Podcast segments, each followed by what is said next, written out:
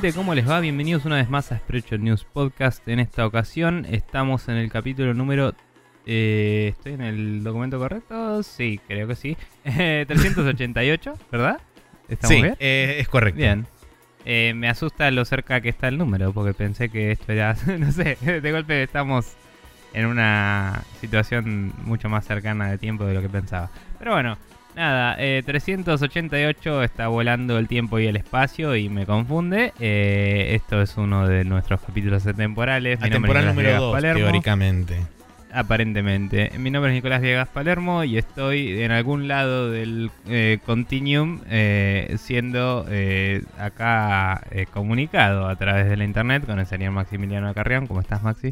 Sí, eh, hola, ¿qué tal? El espacio de tiempo ah, se comporta de formas extrañas y nos hace este, tomar direcciones opuestas y o quizás de la misma dirección, pero en sentido contrario. Así que eh, pueden ocurrir diversos este, eh, objeciones y demás cosas. que- Singularities. Sí, eh, que en la que cual no, no podemos estar preparados para contestar, pero vamos a hacer en la medida de lo posible lo que esté dentro de nuestra eh, eso. Bien. Eh, y toda esta conversación de espacio-tiempo me dio una idea de qué puedo recomendar al final del capítulo, así que lo estoy buscando ahora, mientras Bien. que podemos cerrar esta sección y pasar a la siguiente, porque ya nos presentamos y no hay comentarios para decir, etcétera. Etcétera, claro.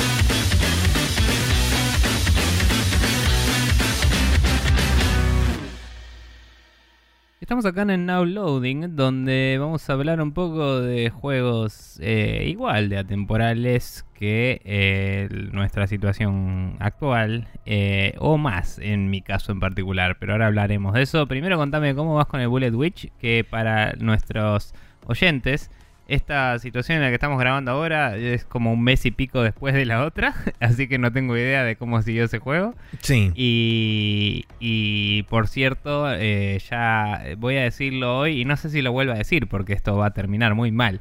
Pero hoy un dólar está. un dólar está a 58,92 según Google. Eh, y estamos a pocos días de la elección presidencial. Así Sí. que ahí tienes. Eh, Eh, sí. Va a ser bueno. una linda cámara del tiempo esto, pero Sí, bueno. un saludo al postapocalipsis. Claro, sí. Para la gente que viene siguiendo el continuum, digamos, normal, que escuchó el capítulo de la semana pasada, que es donde empecé a hablar del Bullet Witch, esto va Bien. a ser un, un, este, ayuda a memoria barra refresco, porque continué jugando, seguí, este, digamos, lo que sería el segundo stage de- del Bullet Witch, y sostengo bastante de, de las mismas cosas que había dicho la, la vez pasada. Es bastante falopa en muchos sentidos pero es como que se compensa porque tiene falopa de lo bueno y falopa de lo malo, y es como que queda bastante neutral. Eh, la falopa de lo malo es que los escenarios son, me parece a mí, un poco absurdamente grandes y medio laberínticos al pedo, en el sentido que, por ejemplo, en el segundo stage vos llegás a una ciudad y vas caminando, digamos, por lo que son las calles barra avenidas, que te vas encontrando con tanto civiles que se van escapando de la horda de zombies barra monstruos demoníacos que intentan este, con- conquistar el mundo eh, y este, civiles que se están escapando de esos bichos. Entonces la idea es que vos tenés que intentar proteger a esos civiles y en determinado momento te cruzas con gente de algún grupo militar X que todavía no explicaron quiénes son, pero están vestidos de señores militares nondescript. Eh, y que te dicen, no, bueno, nosotros estamos haciendo una misión de, este, de rescate para los civiles y estamos intentando evacuar esta área, qué sé yo. Y vos como super protagonista, badass y mujer independiente y mamá luchona y etcétera, le decís que eh, no, no me a mí no me interesa nada de eso, yo tengo que ir a derrotar al mal de los más malos porque es mi misión, así que me dice un espíritu aparentemente loco, medio que así místico que tenés como metido dentro del cuerpo, que es la voz de un chabón que te habla en la cabeza y cada vez que te habla se te pone todo rojo alrededor de, la visión. Eh, así como queriendo decir que es medio como un espíritu místico que todavía no explican de dónde viene, así que tampoco sé demasiado. Pero la cuestión es la siguiente, vos estás caminando y recorriendo esta ciudad y están bloqueadas por las famosas barreras que tienen tipo juegos como Devil May Cry o Bayonetta, eh, barreras así medio como espirituales locas que bloquean determinados lugares y la idea es que vos tenés que ir buscando unos enemigos en particular que son como unos eh, cerebros mutados gigantes que están flotando en el aire y cuando vos les disparás vas levantando partes de esas barreras lo cual te permite recorrer mejor el, mapa. La cuestión es que en muchos de esos, eh, muchos de esos cerebros están medio ocultos y tenés que pasártela recorriendo un rato largo sin ayuda de un mapa ni un minimapa. Por ende, tenés que acordarte de memoria por dónde estaba yendo y por dónde no estaba yendo. Eh, lo cual se puede volver un poco tedioso porque tipo vas para un lugar y llegas como un callejón sin salida y es como, bueno, ahora tengo que volver todo lo que hice y empezar a recorrer para el otro lado. Porque encima para colmo, digamos que el movimiento para lo, para lo, sobredimensionado que es el escenario es relativamente lento de la chabona. Entonces es como que estás un rato largo caminando de un lado para el otro. Y si sobre todo si te, si te equivocas de dirección, es como que todo el camino de vuelta encima lo haces sin enemigos, está totalmente vacío. Por ende, tampoco te podés distraer disparándole a los enemigos. Y por lo menos de esa forma se hace un poco más entretenido la progresión a través del escenario. Eh, por otro lado, lo que es el shooting, la verdad que es bastante entretenido. Y lo que son las habilidades barra magias que tenés para irte protegiendo y demás de diferentes tipos de ataques, eh, son bastante interesantes y son entretenidos y divertidos de utilizar. Entonces es como que una cosa se compensa con la otra. Sí me pasó en dos instancias particulares en este lugar que me avisaron con un tutorial de un tipo de enemigo nuevo solo para que ni bien termine el tutorial me one desde la, desde la punta de la terraza de un edificio. Fue como, gracias por no darme tiempo a siquiera reaccionar, porque era como, básicamente te aparece un prompt que es tipo, cuidado con esta zona que está llena de snipers. Si ves una mira roja que te está apuntando, eh, utiliza la magia de la pared para armar una pared adelante tuyo y que le pegue un tiro a la pared y no te mate. Y es como, mm. bueno, perfecto. Aprieto el OK y tenía la mira ya directamente en la cabeza y fue como, ¡boom! A la mierda. Bien, perfecto, hermoso, gracias. Después, el otro caso fue, estaba buscando estos cerebros que están por ahí y eh, esto no me lo explicaron, pero de repente venía corriendo así y me cayó un auto de la cabeza y me mató de un golpe. Y fue como, che, para, ¿por qué vino volando ese auto? ¿Explotó algo? ¿Pasó algo raro? Empecé a mirar, después cuando llegué, con, por suerte estaba cerca del checkpoint, entonces no fue tan grave. Pero tipo, pegué la vuelta a la esquina, empecé a mirar y había un cerebro flotando, digamos, como si fuera arriba de lo que sería eh, tipo el hall de entrada de un edificio eh, digamos, en la parte de lo que sería la calle, y ese cerebro tenía como un aura azul, lo que hacía que eh, empezaran a levitar autos alrededor, era como un cerebro medio telequinético y te los empezaba a tirar. Era, biotic. Claro, exactamente. Y era como, ah, ok, bueno, ahora entiendo qué fue lo que me pegó, pero era como, en ningún momento me avisó que nada venía volando, no, no tuve ninguna alerta de ningún tipo y era como, bueno, lo, lo empezar a tener que traquear con la cámara. Una vez que lo encontré fue fácil, fue tipo, le pegó 20 tiros y lo maté. Pero por ahora esas digamos que fueron las únicas instancias que tuve de, entre comillas, frustración, que en realidad no fue tan así, sino que fue simplemente el hecho de que el juego en un caso no me dio tiempo a reaccionar y en el otro fue como me sorprendió, me agarró totalmente desprevenido porque no esperaba que me cayera un auto en la cabeza de la nada. Mm.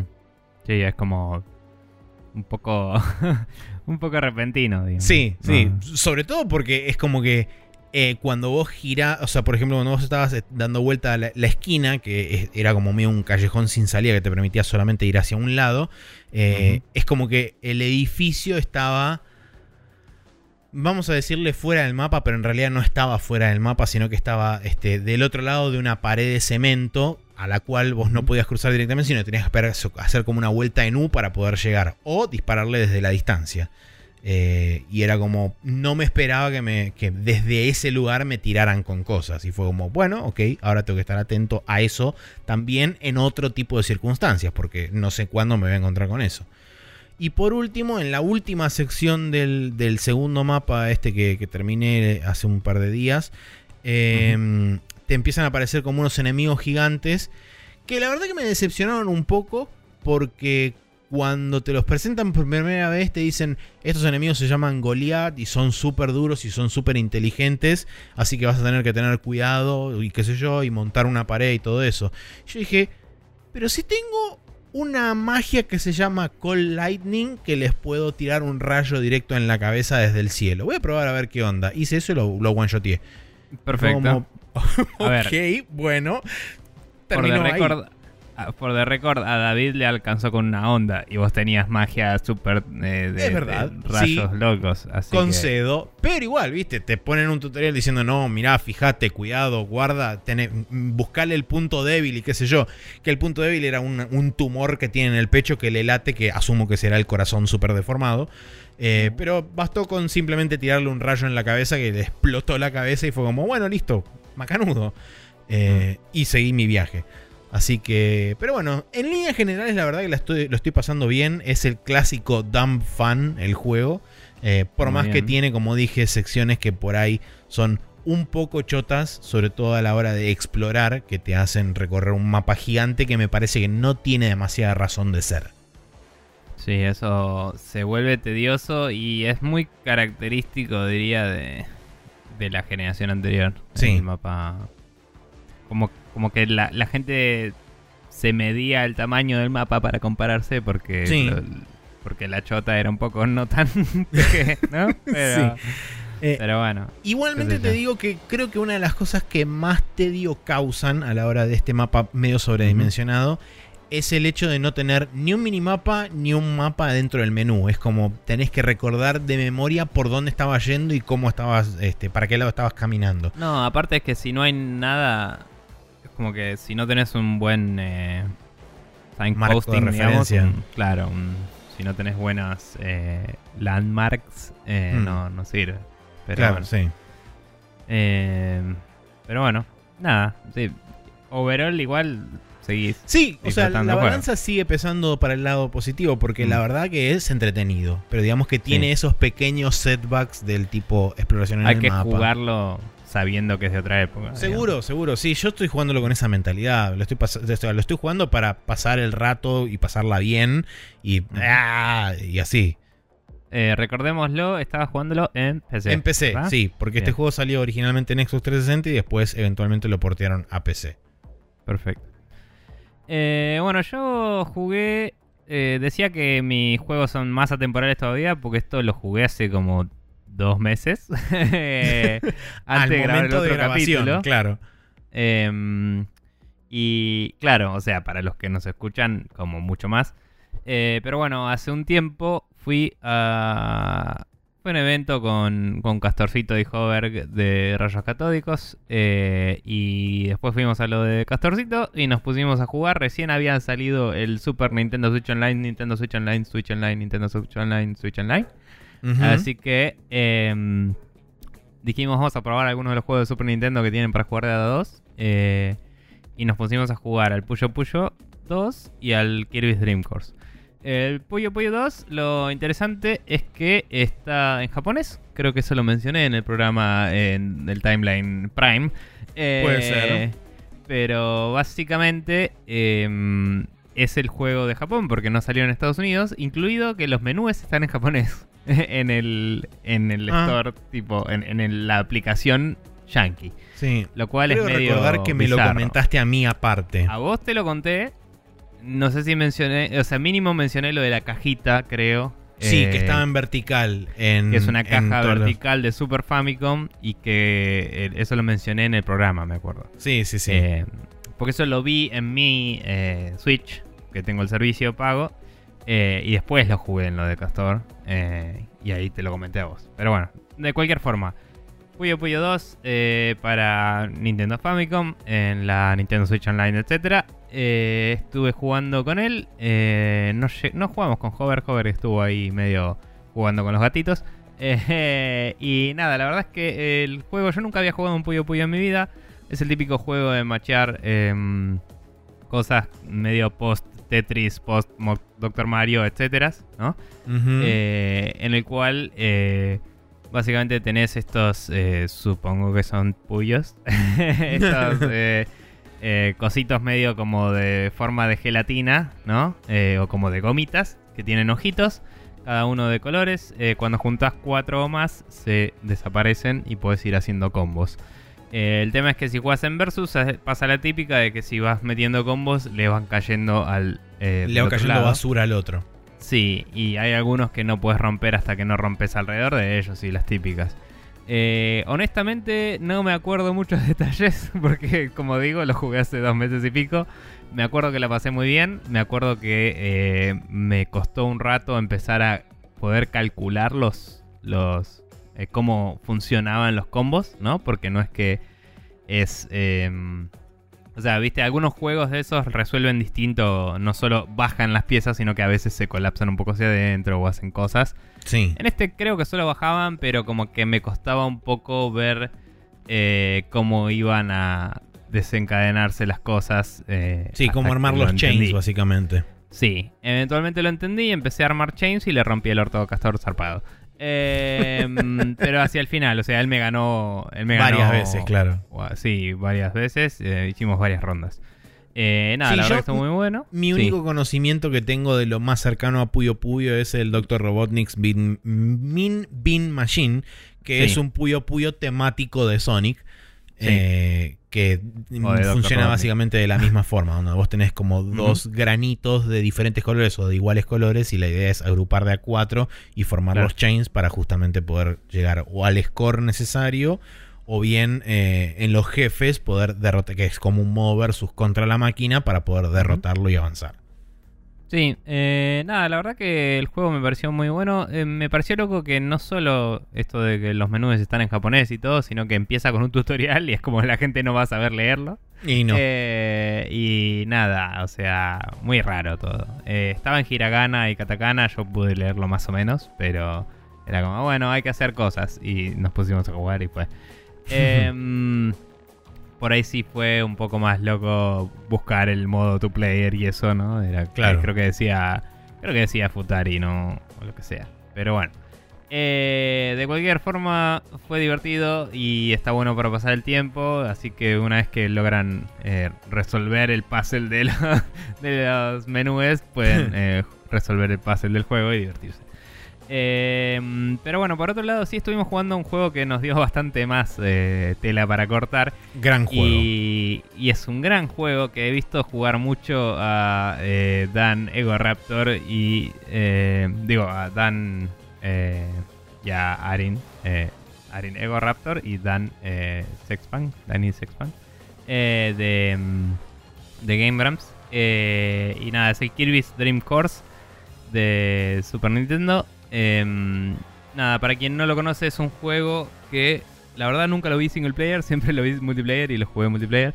Pero básicamente, eh, si lo jugás de a dos, cada jugador controla un Kirby de color correspondiente azul o eh, rosa, digamos, o sea, eh, celeste o rosa. Es un juego isométrico y en este juego básicamente tenés unas mecánicas que podrían compararse tanto con golf como ponele con billar, no sé. Em, que es como que vos tenés que imprimirle a, a Kirby una velocidad, un ángulo, una curva y elegir un, eh, una altura para darle un efecto de, de giro, ¿no? Como harías en un taco de, de billar para hacer que la bola por ahí vaya girando y, y eso haga que vuelva o que gire más hacia adelante y siga avanzando. Claro, ¿no? sí, o si que le pegas gire arriba o abajo o a al- los costados, hace Claro, o, o al ir girando hacia atrás que se frene antes de Claro. llegar a determinado lugar. y que vuelva. Eh, pero bueno, vos puedes hacer todas esas configuraciones, eh, previsualizar con un camino marcado hasta cierta distancia, ¿no? Eh, con una línea punteada. Y eh, el juego framea zarpado cuando está precalculando todo eso. Eh, pero una vez que alineaste el tiro, le das OK y se ejecuta de forma adecuada. Em, y nada, básicamente lo que tenés que hacer es eh, con Kirby golpear a los enemigos que hay en pantalla. Que hay eh, varios distintos tipos de enemigos, algunos que pueden causar distintos efectos sobre vos, pero en general si los tocas los matás. Y cada uno que matas, em, como que no te da puntos de por sí, sino que lo que hace es eh, preparar el... Eh, avanzar el juego, ¿no? O sea, vos lo que querés es matar al último enemigo y cuando matas al último ese se convierte en un agujero en el cual te, tenés que, te tenés que meter como si fuera golf, básicamente. Y en el mapa, además de enemigos, hay estrellas. Entonces vos lo que querés es agarrar estrellas y con la mayor cantidad de estrellas meterte en el agujero para ganarle a tu rival. Entonces el puntaje real son las estrellas y los enemigos son más que nada obstáculos que eh, necesitas superar para poder terminar el nivel. Eh, es muy interesante porque mientras que nadie se mete en el agujero, las estrellas se pueden robar entre sí. Vos pasás, agarrás una y lo único que haces es teñirla de tu color. Entonces el otro jugador puede hacer un tiro bastante eh, complicado a veces, o a veces muy simple, y pasar por la misma estrella que vos y sacártela. Entonces había una, un momento en particular donde teníamos todas las estrellas reveladas, porque ya estaba el agujero ahí. El agujero tiene dos estrellas en vez de una.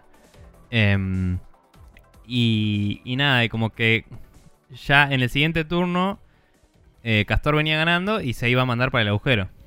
Y yo estaba en una posición en la que si hacía una curva bien y lo lograba, podía agarrar como tres estrellas de una, eh, robárselas a él. Entonces cambiaba directamente el, puntaje y no le convenía cerrar el, nivel directamente.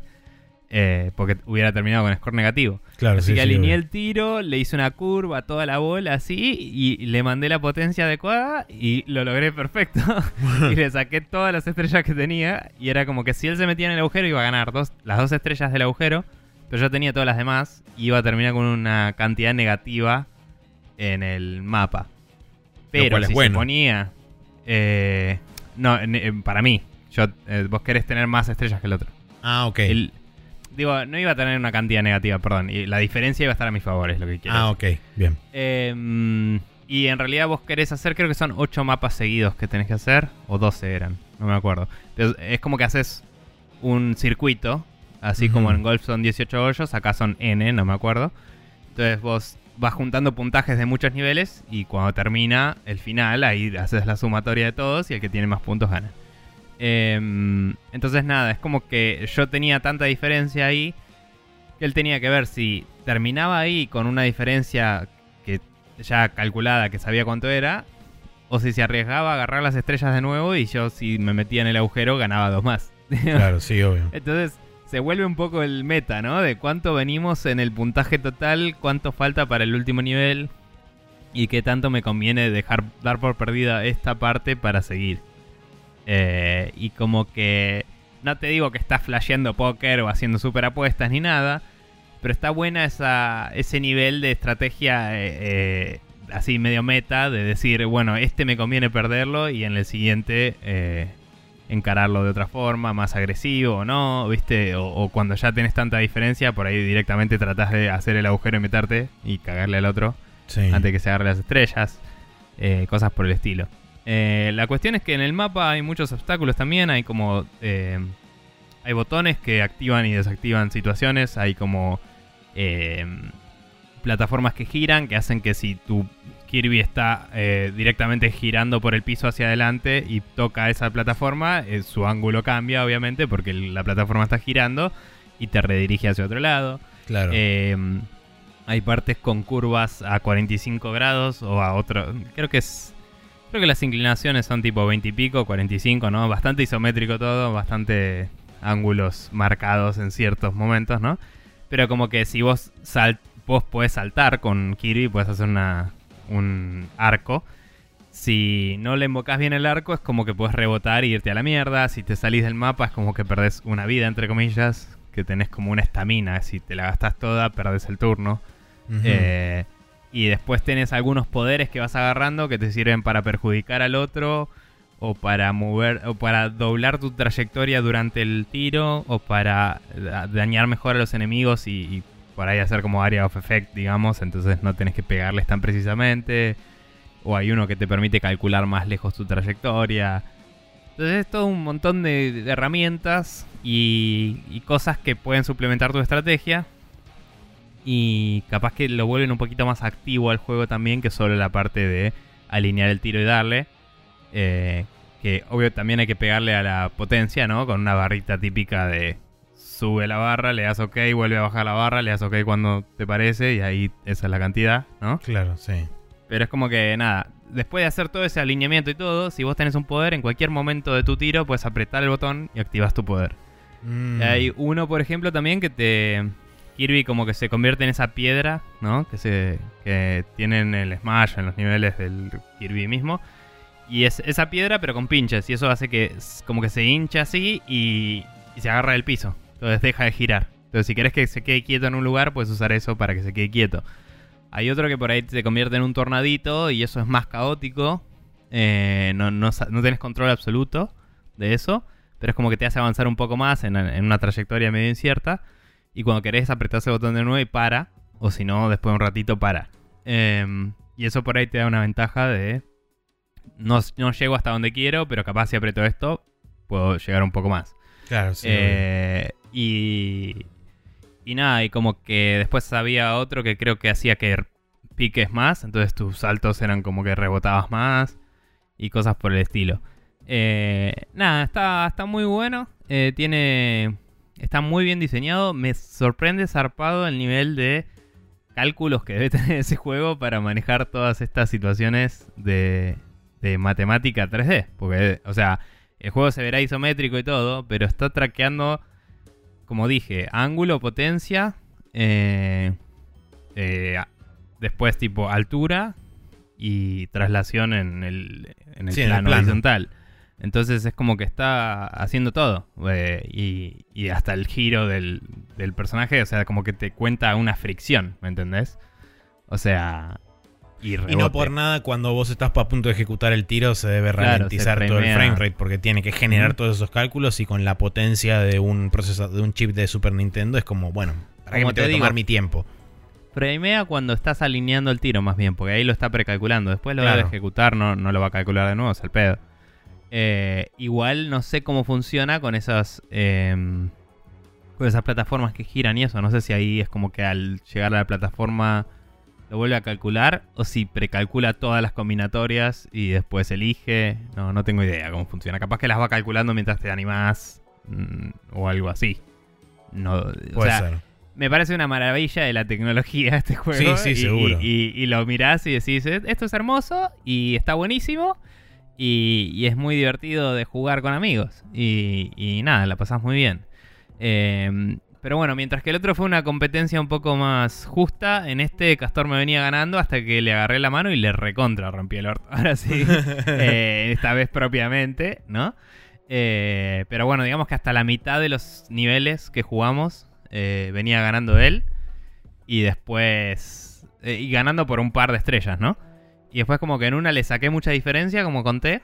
Y. mm, Y después de ahí es como que por esa diferencia ya me acerqué mucho. Y después por ganarle por poquita diferencia fui acumulando. Hasta que de golpe en el último nivel agarré absolutamente todas las estrellas y hice mierda. Eh, y nada, fue muy muy divertido y, y es muy juego de frustrarte y de gritar tipo, no, ¿por qué?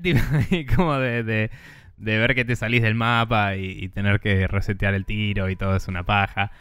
Pero muy gracioso, o sea, inclusive no puedo hablar por él, ¿no? Pero estaba Hover ahí al lado también, como decían, no jugando y se estaba cagando de risa, mínimo. O sea, no sé si era el mejor momento de su vida o si mm, es el mejor juego que he espectado en su vida alguna vez. Pero me parece que es un juego que es divertido hasta para jugar a un par mientras los demás miran o tomar turnos, ¿viste? Con, con gente en una situación más de party gaming, Sí, aunque tenga el límite de dos jugadores. seguro. Eh, y nada, cabe destacar que aunque no lo jugué, existe una versión eh, de este juego hecha para los Game Grumps. Sí. eh, que, que nada, los fanáticos del canal de YouTube Game Grumps hicieron una versión custom para ellos que tiene música de, de Ninja Sex Party, que es la banda de Dan.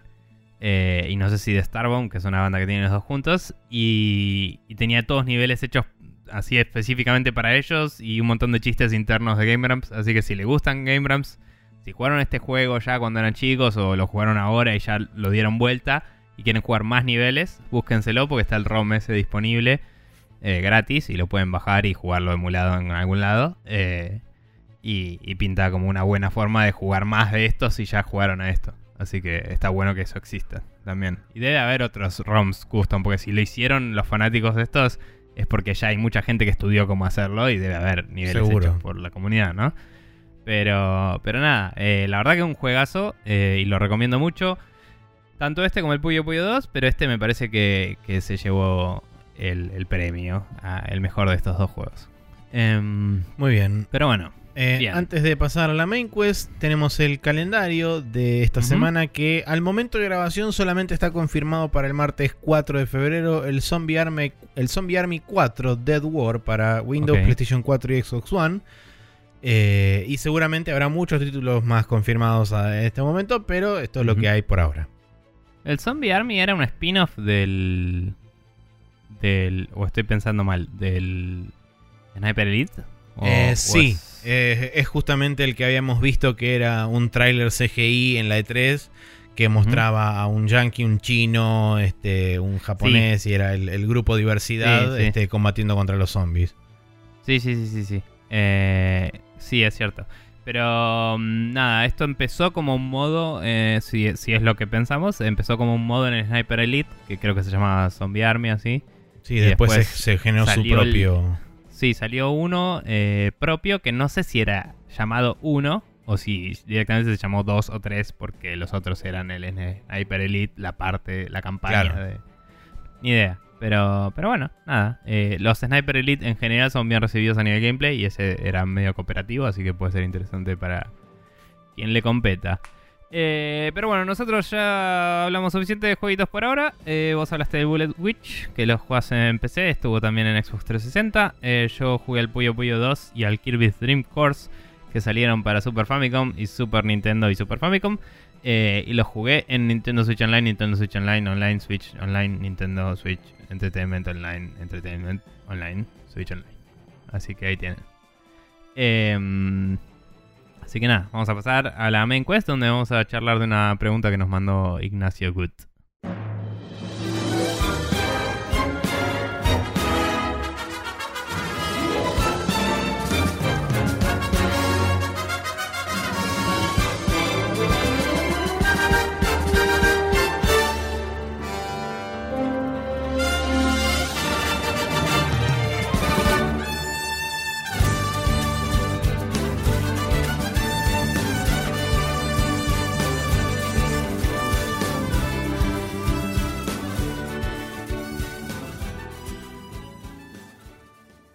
Vuelta acá en la main quest donde tenemos la pregunta o preguntas que nos hizo Ignacio Gut. eh, que viene por el lado de la sexualidad, género, identidad de género, etcétera. Ahora la Y vamos a leer, pero eh, sí, vamos a hablar de eso en breve, pero primero el caveat, eh, la aclaración necesaria de somos dos hombres eh, het- hetero, eh, blancos, eh, super privilegiados en este mundo. y como decía Louis C.K., What are you gonna call me a cracker? Y nada, eso. You can't even hurt my feelings. Eh, y otros chistes boludos por el estilo. Así que nada, eh, esto es nuestro punto de vista un poco desde afuera de la lucha, entre comillas, por así decirlo. Eh, pero bueno, vamos a leer las preguntas y ver qué opinamos al respecto. Eh, Sí. Y esperamos que eh, la conversación se dé bien y que no ofendamos a nadie y que ustedes aporten a la conversación también después eh, en comentarios, etcétera. Sí, sobre Eh, todo si no son hombres blancos heterosexuales y demás. Este sería interesante también ver el punto de vista de personas que están por ahí más directamente afectadas o más cercanas a este tipo de eh, fenómenos que los toca más de cerca.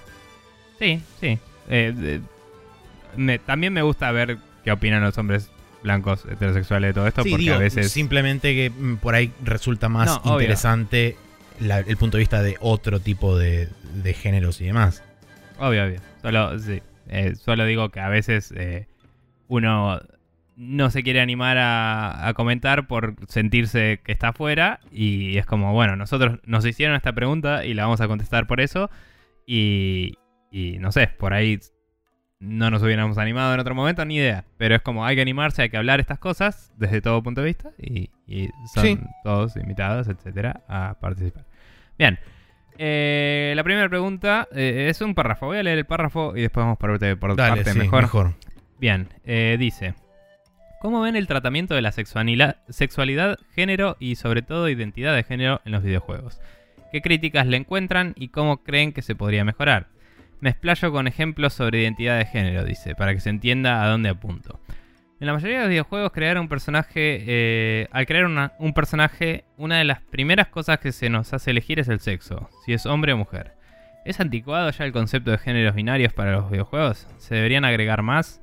Desde el punto de vista de diseño de un videojuego, ¿es factible eh, permitir todas las posibles identidades de género o quizás se podría optar por personajes más andróginos? Como el, eh, el, de Undertale y que cada jugador asuma que es lo que uno quiera. Dice. Eh, y sobre el tema de la sexualidad, excepto en los juegos de Bioware, que fue bastante pionero en su momento, Life is Strange y algunos pocos más, no veo que en los videojuegos sean comunes las relaciones homosexuales o que eh, le permitan al jugador libertad total a elegir la sexualidad de su personaje. ¿Cómo ven esto? Dice.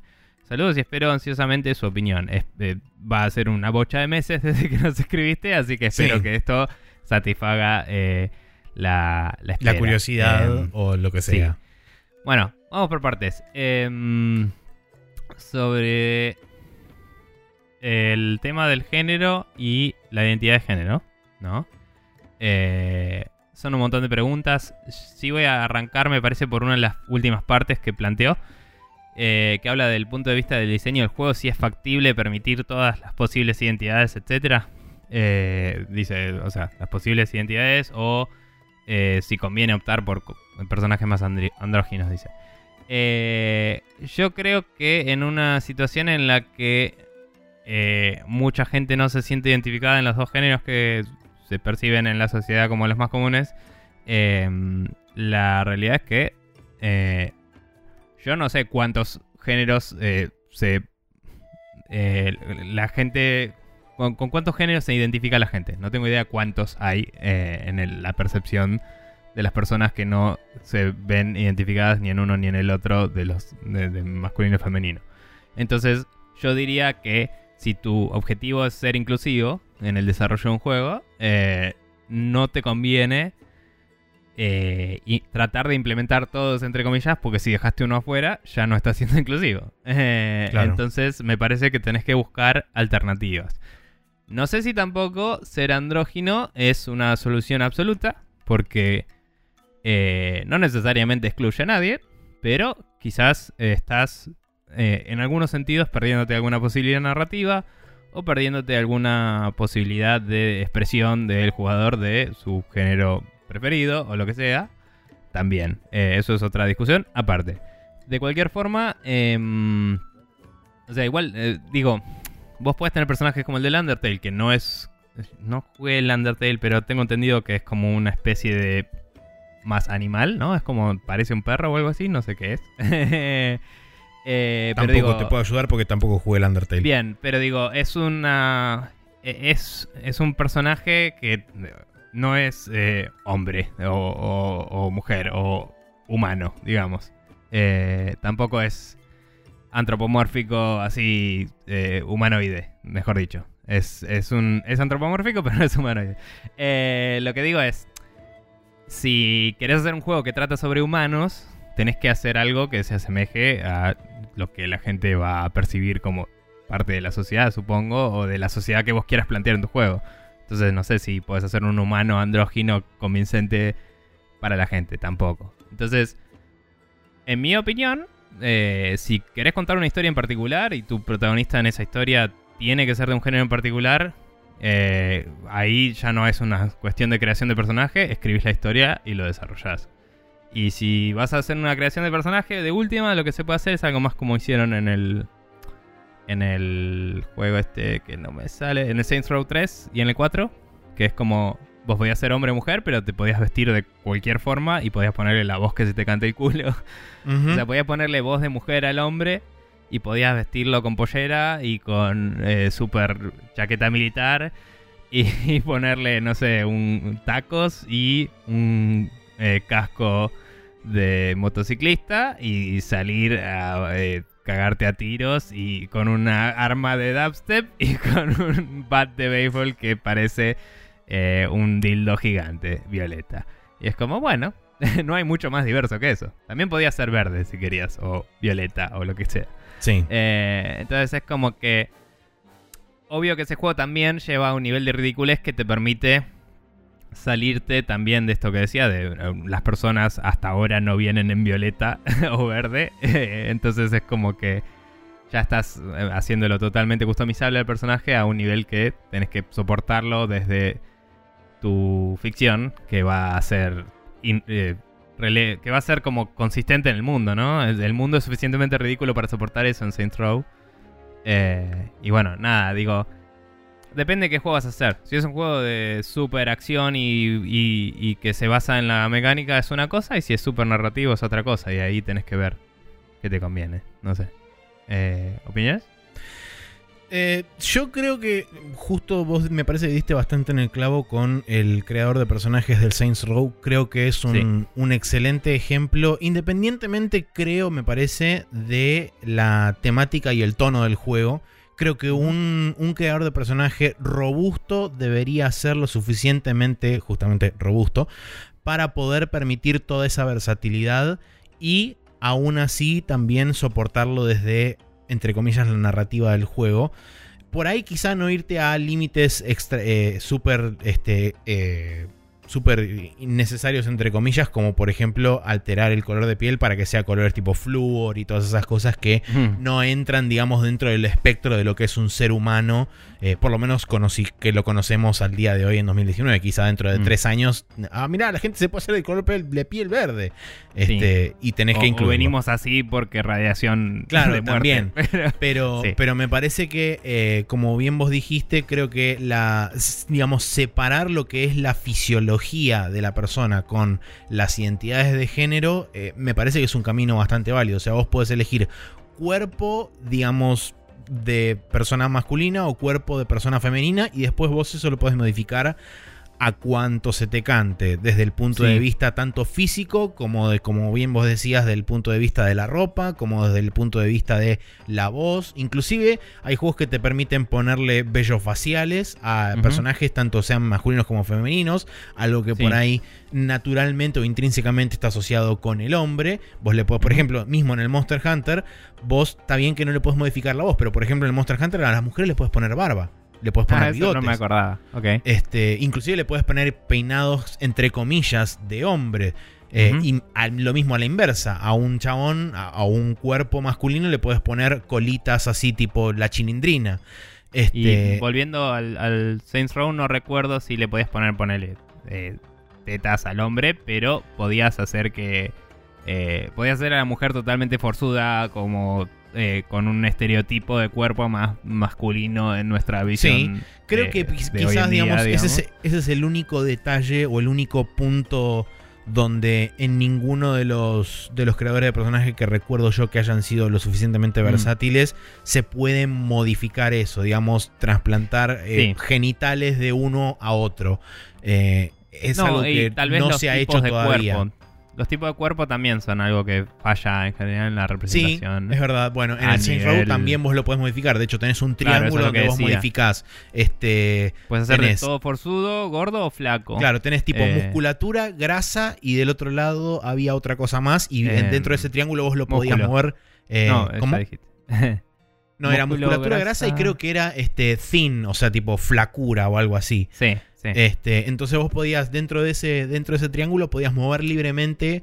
Podías ir de Bruce Lee a, a tipo Schwarzenegger o Claro. a, eh, no sé, Blob de The X-Men. Claro, Eh, una, una cosa y- así. Y, y cualquier cosa en el medio. Sí. Em, nada, inclusive algunos juegos te permiten hacer eso medio por parte y ya podés flashear lo que se te canta el orto. O sea, puedes hacerte brazos regrosos y Claro. pecho más flaquito. Entonces digo, quizás ponele, quizás puedes poner un selector masculino femenino y no sé, querés ser más inclusivo, ponele uno que diga no te quiero decir o lo que sea o, o, o indeterminado, suena feo, pero digo ninguno de los otros dos y que ese de última te permita elegir eh, de toda la de todo el espectro de partes de personaje que tenés, ¿me entendés? Y que te deje combinarlos como quieras, de última. Es difícil a nivel técnico lograr eso, Porque hay limitaciones de cómo lo implementás y tenés que implementarlo con eso en mente. O sea, eh, fue una recontra pelotudez lo que dijo Ubisoft hace muchos años. De, Estaba- es difícil me animar estaba acordando mujeres. de eso, estaba seguro de que Sí. lo ibas a decir. Fue una recontra pelotudez, pero es cierto que las estructuras óseas de los eh, cuerpos masculinos y femeninos son distintas en eh, cómo funcionan las caderas, eh, están a otra altura eh, a nivel proporcional en las mujeres y hay distintos tipos de... eh, Distancia de hombros, en de la hombros, espalda. cosas, o sea, em, está generalizándose eso, ¿no? Porque obviamente tenés hombres que tienen los hombros más chicos que las caderas y, y mujeres que al revés, pero estereotípicamente hablando, el hombre tiene los hombros más anchos que su cadera y las mujeres al revés, por ejemplo. Entonces ese suele ser el tipo de esqueleto que se crea en los juegos. Y después, si le cambias las partes a un personaje que está eh, con un esqueleto femenino y le pones partes de, eh, em, cuerpo masculino, se rompe el modelo cuando lo animas. Así de una. Entonces, tenés que hacerlo con un sistema que lo soporte. Hay sistemas que lo soportan. Eh, no sé qué tan estándar son o si son soluciones muy custom. No tengo idea. Lo que digo Mm. es, hay desafíos técnicos que resolver porque los sistemas están basados en general en eh, esta, esta cosa binaria de uno o el otro. Sí, Em, me parece igualmente que creo que, digamos, sin llegar por ahí a esos, a esos límites donde tendrías que gastar un montón de guita y un montón de presupuesto No, en no. investigación y desarrollo para hacer justamente eso, creo que una solución relativamente elegante es justamente permitir la elección fisiológica o biológica, si querés ponerlo de esa forma, de cuerpo estereotípico de hombre o cuerpo estereotípico de mujer y después de ahí sí permitir libertad absoluta de modificar todo lo que vos quieras, como por Claro. ejemplo decías vos, tono de Sí, pones voz, la base y después vos haces lo que vos quieras desde Claro. esa base. poder modificar este como decíamos tonalidad muscular, grasa, todo ese tipo de cosas e inclusive te diría, bueno, ok, vamos un paso más allá, permitir la modificación de genitales, ponerle a un cuerpo masculino tetas y poder sacarle la pija y eh, in- inversamente Sí. al cuerpo de una mujer hacer lo mismo. Sí, sí. Eh, pero bueno, nada, digamos, todo eso, poder se puede. eh, es algo que no se explora mucho, eh, que digamos. No sé si se explora, sobre todo la parte de los genitales, no se explora en general, pero porque... No, porque bueno, eso va atado a la segunda parte que después vamos a hablar. Sí, sí, eh, pero digo, más allá de todo, porque en general si lo vas a hacer así de explícito, como decir le pongo una poronga a, a una persona, eh, es porque lo vas a mostrar en el juego y eso hasta ahora solo vi en un juego, entre comillas, mainstream, solo lo vi en uno, que es el de Conan, que te deja ponerle el chabón en pija y las mujeres en bolas. Eh, y podés básicamente ver a la gente en pelotas. Y eso te califica automáticamente el juego de Mature y te reduce mucho el, el público target y a nivel negocio no tiene tanto sentido. Entonces, a ese nivel quizás es más difícil. Quizás eh, lo que podemos hablar de body types y de ponele ningún casi ningún editor de personaje que en el cual hayas elegido un prototipo masculino de cuerpo te deja editarle el, el cuánto pecho tiene Eh, Sí. o, o tiene otro tipo de slider para el pecho que te hace ver más musculoso o menos pero nada más entonces como ponele el mismo slider de, de tetas al hombre y listo y es como Sí, queremos man permite- boobs. te permite eh, ser eh, ¿cómo era? Eh, his name was Eh, Robert Paulson. Robert Paulson, sí. Te permite ser Robert Paulson y flashear Fight Club en donde quieras. Pero bueno, nada, eso a nivel implementación, a nivel la segunda parte de la pregunta que me pareció interesante y que me parece que informa la primera parte, o sea, porque Sí. sobre todo en lo que es el protagonista, porque después sobre la representación del género y todo y todo y de la diversidad y todo eso, me parece que también hay otra parte importante que es la de los roles de soporte y los NPCs y todo eso. Hay mm, bastante controversia a veces cuando eh, ponele qué juego era era el no era el Torment era el el Pillars of Eternity era que tenía un personaje que era transexual que tipo- no, el Dragon Age Inquisition. no no no no Que yo Eh, era uno- recuerde, ok, hay uno que es en el Dragon Age Inquisition.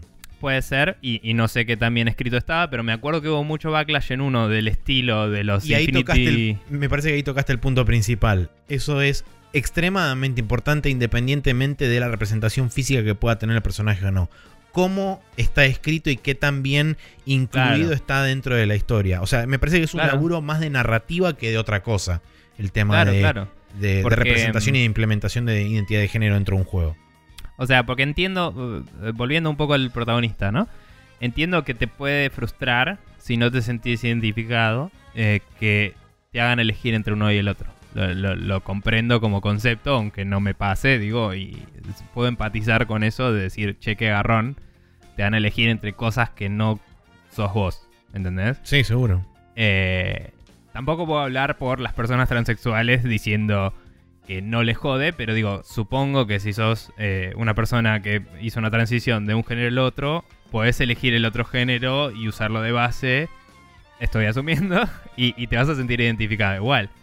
Eh, después, si querés que tu personaje sea trans y que eso juegue en tu ficción, mm, ahí es más difícil y eso tiene que ser algo particularmente hecho para el juego y, y necesitas generar una cantidad de contenido muy grande alrededor de eso. Y supongo que no lo hacen los estudios grandes por plata y los estudios chicos.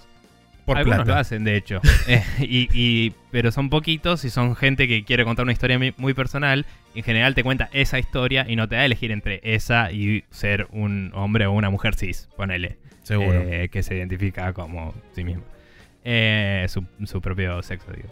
Pero bueno, de cualquier forma, volviendo ahora sí a los personajes, en un juego que no me acuerdo cuál era, de estos que son tipo Infinity Engine, ¿no? Ah, ok, bien. esti- estilo Baldur's Gate, etcétera. Creo que era el, el Pillars. Eh, había un NPC que era transexual y hubo muchísimo backlash porque más allá de la gente que le ofende que le pongas a una persona tra- transexual enfrente, porque hay cada pelotudo en la tierra que es así, em, pasaba que el personaje estaba escrito de una forma que toda su gracia como personaje era decirte, hola, soy transexual. Y es como la gente eh, trans se sentía eh, mal identificada, ¿me entendés? Por este personaje. Seguro, entonces porque no van por- muchos no van todos por la vida gritando que son transexuales y no es su característica identificatoria principal tampoco. Claro, o sea, ojo, eh, hay muchos que, eh, hay muchas personas que veo que expresan orgullo de ser trans y, y que creo que lo hacen en pos de apoyar a otros que por ahí eh, les da miedo o lo que sea. No sé, sigo hablando desde el punto de vista de observador, ¿no? Pero digo, mm, obviamente no es lo, no, no debería ser lo que te define el decirlo. Capaz sí el serlo, si es lo que para vos es como si me preguntás quién soy, yo soy trans y esa es tu respuesta, perfecto. Pero que sea alguien que tipo te acaba de conocer y es como, hola, soy trans. Es como... eh, y eso es, eh, ese es ese personaje en el juego. No tiene historia, no tiene trasfondo, no tiene razón de ser. Es como, Sí, es Si vas a básicamente un ser así de- checkbox. Claro, si vas a ser así de inconsecuente, ¿por qué no le sacabas esa línea que te decía que era trans y lo implicabas como? No lo implicabas, lo, lo denotabas de otra forma, ¿me entendés? Como, no sé, eh, de alguna forma hacías, po- podía haber alguien que te contara de última, que es lo, más barato que se me ocurre, ¿no? Eh, que tampoco está bueno, pero digo, o que su forma de, de ser o lo que sea, eh, o, o que tal vez si hablas mucho con ese personaje eventualmente llegue a contarte o lo que sea. Puede haber mil formas de hacerlo. Lo que digo es, eh, ese personaje aparentemente, según habían reportado las noticias al respecto de esta situación, solo tenía esa gracia y nada más. Y, y no sé si jugaba un rol mínimo en una quest y era como listo, no te lo cruzas nunca más. Y es como, bueno, pero si va a hacer eso es tipo, ¿para qué? Eh, Sí, es medio bueno. irrelevante. Sí. Eh, pero bueno, eso, eh, como decía, como decías vos también, eh, depende mucho de cómo está escrito y cómo se desenvuelve y qué rol cumple en la historia. Sí, me parece también algo interesante de destacar que por supuesto que hay gradientes dentro tanto de la industria occidental como de la industria oriental, pero sí me he topado con personajes que uno quizás a primera vista, sobre todo en JRPGs y demás, eh, que uno quizás a primera vista tiene como una idea de un sentido donde hay como un trasfondo de esta persona no es binaria, o sea, no es o, ma- o- o masculino o femenino. Vamos al caso, Silvando, en el Dragon Quest 11. Sí. Silvando es un personaje que vos lo puedes interpretar de muchas formas diferentes. En ningún momento el juego te plantea y te enrostra en tu cara cuál es, cómo él se representa y cuál es su sexualidad y cómo se define su sexualidad dentro del juego. Mm. Pero creo que la razón por la que lo hacen es porque no es importante para la historia del juego, sino que es simplemente una característica más de ese personaje que no viene a colación de la historia que estamos contando. Es simplemente un personaje que está, que te acompaña y Sí, que, que le tiene gusta hacer sus un sentimientos y, y hacer desfiles y bailar y Claro. que tiene como unos y que tiene sus sentimientos y que tiene su desarrollo interior y que tiene su evolución como personaje y que tiene relaciones interpersonales dentro de la party y que se muestra este se muestra también su sensibilidad y, y un montón de sus características pero en ningún momento nadie ni él mismo se planta delante del personaje y le dice soy X Eh, entonces y eso me parece que también está mm, eh, tiene mucho que ver con la forma de escribir a los personajes. Si es algo que no tiene intrínsecamente que ver con su representación y cómo esa representación juega parte de la historia, me parece que es al pedo muchas veces traer esa representación y enrostrártelo en la cara por el simple hecho de decir, miren, tengo un personaje diverso dentro de mi juego. Sí, sí, y digamos, es difícil igual em, tomar, eh, o sea, generalizar, digamos, a nivel Seguro. eh, decir, no, los juegos japoneses la tienen reclara porque tienen todos los problemas los japoneses Por con eso un montón dije, de cosas. es un gradiente. Hay cosas bien representadas y mal representadas Sí, sí. en Japón y en Occidente. Pero a lo que voy es, igualmente en Japón, en general, eh, dentro de todos los problemas que tienen de represión sexual propia y un Sí. montón de cosas, si hay algo que se que está como súper absorbido en la sociedad allá, es vestite como si te cante el quinto forro de las pelotas y hace la que se te cante. Eh, y tipo lo ves en la calle, que la gente hace lo que quiere. Sí. Em, y quizás, eh, o sea, no voy a pretender tampoco entender el trasfondo de todo, a pesar de lo que sabemos de consumir cosas de Japón y estudiar japonés, etc. Pero digo, quizás por cómo se da la sociedad allá, ¿no?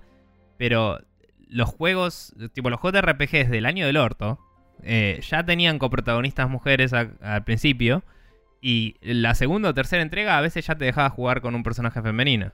Eh, Han tenido personajes transvestidos dentro de, dentro de También. muchos en JRPGs. general, transvestidos y no transexuales, porque eso por ahí no lo ven bien allá en su sociedad eh, abiertamente. digamos. No, seguro, Eh, seguro.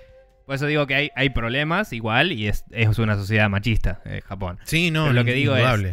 Lo que digo es, hay situaciones en las cuales los personajes sean transvestidos, hay situaciones donde aparece un personaje vestido de mujer solo por un ratito, un, un hombre, ¿no? Porque para hacer algún chiste boludo, ¿no? Y, y es como... O, como... Oh, qué loco, te tuviste que disfrazar para pasar por acá. Esas situaciones como ridículas, ¿no? Eh, de, que se plantean en, en películas, en historias todo el tiempo.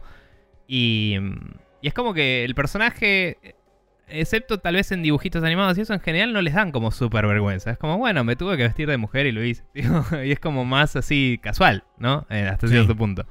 Algunos personajes puede que le moleste y a otros no a veces, para contrarrestar eso, como que, ah, mirá, a este le importa porque le hiere su machismo y a este no. Y, y como que hacen ese esfuerzo de, se- de contrarrestarlo a veces, mientras que otras obras de ficción por ahí todos se sienten mal o lo que sea. De cualquier forma, ponele, Dragon Quest 3 te dejaba elegir el sexo de tu protagonista. Eh, y fue...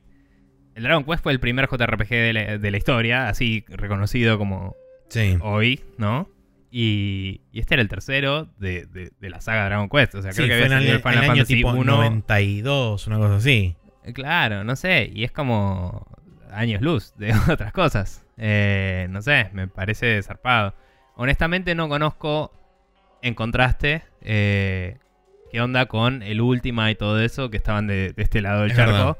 Sí. Si tenía ya elecciones de esas, pero a lo que voy es eso, es como eh, hay algunos géneros de juego que se prestan mucho más a esto, los, JR los RPGs en general, digamos, siempre han permitido hacer un, eh, un justamente un juego de fantasía, ¿no? De, de ser alguien que por ahí no sos en tu vida normal y eso implica muchas veces poder elegir eh, otro género, otra orientación sexual, otra eh, forma de llevarte, otra forma de hablar y, otra forma de interactuar con humanos en general, eh, o otras criaturas, digamos.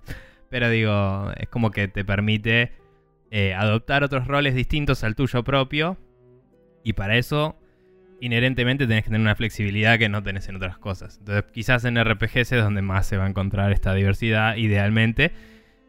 Y ahí es donde decís, bueno, tiene que estar bien escrito, que es lo que decíamos antes. Seguro. Eh, Y en el caso por ahí de donde juegos que vos no tengas, que, que no sean necesariamente juegos de rol o RPGs, creo que están también bien lo que decías vos del tema de personajes de reparto, personajes secundarios, personajes que soportan también al jugador. Eh, Donde vos también podés tener representación de varios tipos de géneros y varios tipos de identidades de género también. Pero no, volvemos a caer sobre lo mismo. Creo que es un tema de, primero y principal, saber en qué contexto está trabajando, si depende o no de la narrativa que alguna de esas identidades este, sexuales se, se tengan que ver reflejadas o no.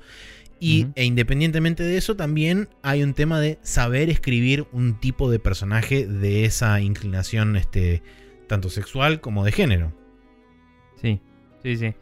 Eh, nada, creo que mucha gente también como que no, no se anima por ahí a escribir de esa Y, forma. pero en líneas generales también tiene que ver con un tema de, como decíamos nosotros, muchos de los escritores de videojuegos y demás, también que ahora hay cada día más, por ejemplo, mujeres, pero en la gran mayoría son hombres blancos, heterosexuales y demás. Entonces, Seguro, como pero digo, hay cierto tabú desde ese lugar y hay como cierto prejuicio también desde ese lugar. A lo que voy es... eh, hay, hay muchísimos factores, ¿no? Eh, no necesariamente solo como, ah, no se animan a contar la historia, pero digo, como hombre blanco que escribe juegos, uno, uno cualquiera, capaz no se siente calificado para escribir una historia Sí, sí, sí. que tenga como protagonista o que tenga roles de soporte eh, bien llevados y creíbles de eh, distintas orientaciones sexuales, de distintas culturas, de distintas eh, situaciones que no vivieron, ¿me entendés? Ah, o inclusive si no es eso de no sentirse calificado, quizás es simplemente de porque ellos no se sienten identificados con eso. eh, ellos hacen lo que ellos se sienten identificados, que es una historia de gente blanca, digo, Seguro, y uno... que, que eso pasa mucho, obviamente, y el problema ahí es más la representación en la industria y no en los juegos en sí. Ahí, Sí, más vale. Uno escribe Eh, desde el lugar donde sabe y de las, de las experiencias que uno conoce. Es imposible o muy difícil eh, escribir desde el desconocimiento. Seguro. Eh, antes de pasar a la, a la otra parte de la pregunta, igual me gustaría tratar un poquito de la representación más bien eh, racial, porque me parece que esto es todo por género y sexual, pero me parece que hay más cosas, ¿no? De, Sí, de- sí, sí, de seguro. representación. Y digo, yo una vez tuve una discusión bastante larga eh, en Estados Unidos con un chabón que trabajaba en mi empresa anterior. Em, nada, la realidad es que a mí, en mi opinión, en Estados Unidos están cayendo un poco en un nivel de eh, censura y de, y de correctitud medio heavy que no te deja discutir estos temas abiertamente al nivel que estamos haciendo acá nosotros y que nos estamos exponiendo a que ustedes puedan reaccionar y que capaz que alguien... eh, Sí, al le caiga como el orto no lo que estamos diciendo. no, no, o sea, obviamente no queremos ofender a nadie. Quizás ofendemos a alguien, están súper invitados a contestarnos y decirnos su punto de vista. Pero lo que digo es, eh, yo estaba allá, estábamos hablando con un pibe. El pibe era hijo de japoneses. Eh, honestamente, no se notaba. Era como un hombre blanco para mí, ¿me entendés? Y me hablaba de la representación, de que sentía que todo era whitewashing, qué sé yo. Y es tipo, ok, puedes sentir eso siendo un hombre blanco, está perfecto. No, no tenés por qué no sentir eso. Y hablaba de los juegos también. De golpe estábamos hablando de las pelis. De golpe empezamos a hablar de juegos. Y. no sé si yo traje el Witcher porque aguante el Witcher o si él me mencionó el Witcher. Mm, Pero. Nada. eh, el chabón me decía que en el Witcher son todos blancos. Y, y eso está mal. Y yo le decía. The Witcher es el único juego en mi vida que trató el racismo con respeto. Le digo, o sea, no hay ningún otro juego en el planeta que me haya. de los que yo jugué, que son una cantidad, ¿no? Pero no hay ningún otro juego en el planeta que haya tratado el racismo también con Witcher, le digo. O sea, no existe. Así, tipo, no sé de qué me estás hablando. O sea, sí, son todos blancos. También está hecho en Polonia donde son todos blancos. No sé si lo notaste. O sea, su población está representada. No sé, ¿qué, qué, qué querés que te diga? Tipo, son elfos y enanos. Bueno, digo, no sé. Y fue una discusión larga que creo que él entendía mi punto yo entendía el de él, pero era como de alguna forma no estábamos de acuerdo, ¿no? Y, y se vuelve un tema de percepciones. Entonces ese es el tema también de la representación. Es como... Eh, cómo, cómo vos sentís... Eh, Sí, que se llama te una está representando o no. sí, o sea, de nuevo, eh, eso yo creo que... eh, no es que creo que se le escapaba la metáfora a él. Me parece que en Estados Unidos se eh, refuerza mucho el decir la gran, tenés que tener, eh, no sé, un porcentaje de Sí, gente checkboxes. de color, un porcentaje de gente de Asia. Y es como, a mí eso no me copa. A mí me parece que tenés que decir, eh, no discrimines y que haya la gente que venga y que estén todos, ya fue. Pero digo, me parece medio raro. Eh, me pareció raro la crítica del chabón, pero la entendí. Pero digo, para mí viene de una cultura muy distinta, ¿no? Porque nosotros eso no lo vemos así. Me parece que en, en Argentina nosotros tenemos muchos más temas de discriminación social que racial. Eh, muchísimos. O sea, hay gente ultra racista acá, seguro, no lo voy a negar. Sí, Seguro que xenófoba, más vale. Eh, xenófoba, xenófoba y de razas, digamos, inclusive que son, eh, digamos, nativas de acá o, lo que sea. Em, pero digo, eh, me parece que hay mucha más discriminación hacia, eh, eh, hacia el pobre o si sos de clase media, hacia el rico también, o sea, y si sos rico para abajo y así. Como todos nos discriminamos con todos en ese sentido, y me parece que pasa por otro lado, entonces quizás nosotros por eso no vemos eso y decimos, bueno, pero juego el juego y me habla de que los humanos son una basura con las demás razas y que eso está mal y, y me muestra un conflicto social y hay revoluciones y me plantea eh, tomar un lado en esa discusión. ¿Me entendés? Es un juego que me plantea un conflicto adulto y me deja tomar una decisión al respecto. sí. Eh, Pero son todos blancos. Y como me llamó la atención. Entonces digo, para ese chabón no había representación en The Witcher. Y para mí sí, y es raro, es un tema de percepción. Por otro lado, vos lo ves desde otro punto de vista, como por ejemplo han salido en, en la época de, de la salida del Witcher 3, han salido muchos autores y mucha gente que escribe en blogs y en determinados lugares que son descendientes de polacos o directamente son polacos que se fueron a vivir a otras partes del mundo. Y dijeron que justamente en el Witcher 3 ellos senti- se sintieron plenamente identificados desde su, eh, desde su raíz cultural y desde Obvio. su idiosincrasia y desde sus, muchas de sus ideologías o de las ideologías de sus Claro. padres. Era un Porque- juego polaco hecho por polacos. Sí, Exactamente, como- porque justamente era, era eso. Y digamos, hay, hay un cierto espectro de la población mundial que se sentía identificada con eso porque tiene, eh, tiene determinadas ataduras con las cosas que se ven reflejadas en ese lugar. Entonces, quizás no es un juego que represente universalmente a todo el crisol de la población mundial, pero eso es bastante difícil de lograr dentro de un juego y siempre va a haber gente que se sienta más identificada y menos identificada con personajes, situaciones, eh, settings o lo que sea que vos estés representando dentro de un juego. Sí, eh, o sea, estoy, eh, estamos hablando de lo mismo. A lo que voy es que la posición de este chico en particular, de, de este pibe, era más como, como diciendo, es otro juego de hombres blancos, ¿me entendés? Y es como, mm, yo lo veía como, es un juego de polacos y vos sos yankee. Y la Claro, mayoría, de, los es juegos, que él- la mayoría de los juegos son yankees y este es un juego de polacos, no sé de qué me hablar. O sea, Claro, era, es otro planeta, chabón. El tipo. tema, es, el tema es que él no concebía que dentro de es un juego de hombres blancos, vos tenés hombres blancos como se ve en la percepción occidental del prototipo norteamericano yankee, y también tenés hombres blancos que vienen de Polonia y que son minoría a pesar de ser hombres blancos y que fueron también, este, por ejemplo, que fueron traídos a la fuerza o de otra forma a Estados Unidos y fueron parte, digamos, de labor, entre comillas, casi esclavo. Sí, y eran sí, minorías sí. en que- su que momento. la resufrieron en la guerra mundial. Y que- Seguro, y y que fueron oprimidos en- durante mucho tiempo por diferentes regímenes. Sin ir Sí. más lejos, acá mismo se han traído, este, se han traído engañadas mujeres y, y chicas polacas para laburar en los burdeles como prostitutas. Sí, sí, no. de- de- pero bueno, a lo que voy es eso, es digo, la percepción, ¿no? Te va a, eh, te va a modificar eh, la aguja de qué tan representativo es algo 100%, porque es eso. La, eh, la, representación es que alguien se sienta representado, no es, ah, yo te estoy representando a vos, así que vos estás representado. Y ya está. Seguro.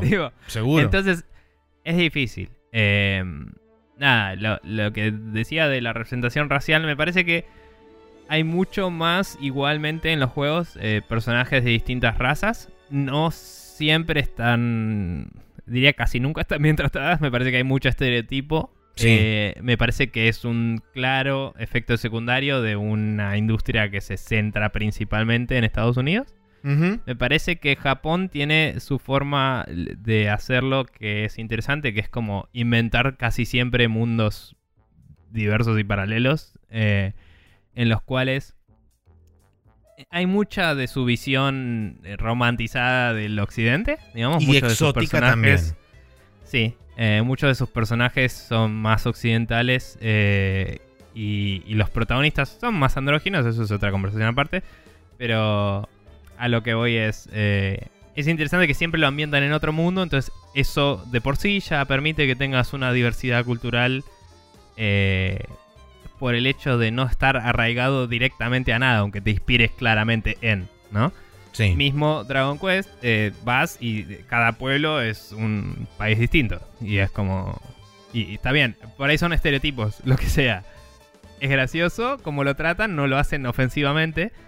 Y, y todos son tratados de iguales en el juego. Y, es como que en cada pueblo tienen sus distintos modismos, su distinta arquitectura, su distinta situación. y sentís como que es un juego hasta cierto punto globalizado, ¿no? En ese sentido de, mirá, o sea, hay representación de pueblos hispanos, representación de, de pueblos latinos, de pueblos eh, ingleses, de pueblos, no sé, de todo tipo. Y es interesante eh, ese approach. No, no pasa mucho. Si vos jugás Final Fantasy VII, son todos midgardianos en todos lados, ¿me entendés?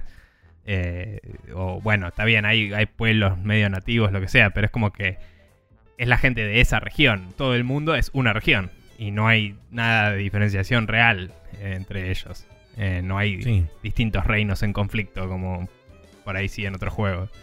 Em, pero bueno, los juegos europeos son juegos inherentemente europeos y por cómo funciona su cultura suelen tener influencias de distintos, distintas regiones en sí mismos y yo diría que se tratan con bastante igualdad dentro de su nicho. Y debo aceptar que en lo poco que vi no hay mucho de afuera de Europa de influencia, ¿no?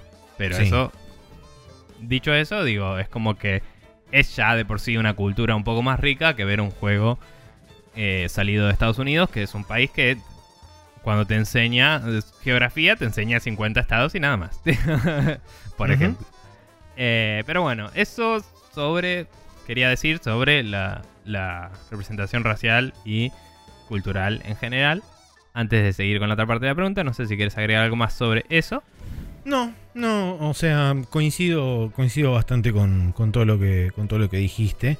Eh, sí creo que, por ejemplo, se, va, se van a empezar a ver otro tipos de, de representaciones cuando, por ejemplo, mercados emergentes empiecen a tener mayor, este, mayor peso y mayor distribución a nivel global como bueno, está empezando a pasar con el mercado de China, que tienen, van, seguramente van a, tener, van a estar eh, bastante basados en leyendas, historias y demás cosas chinas.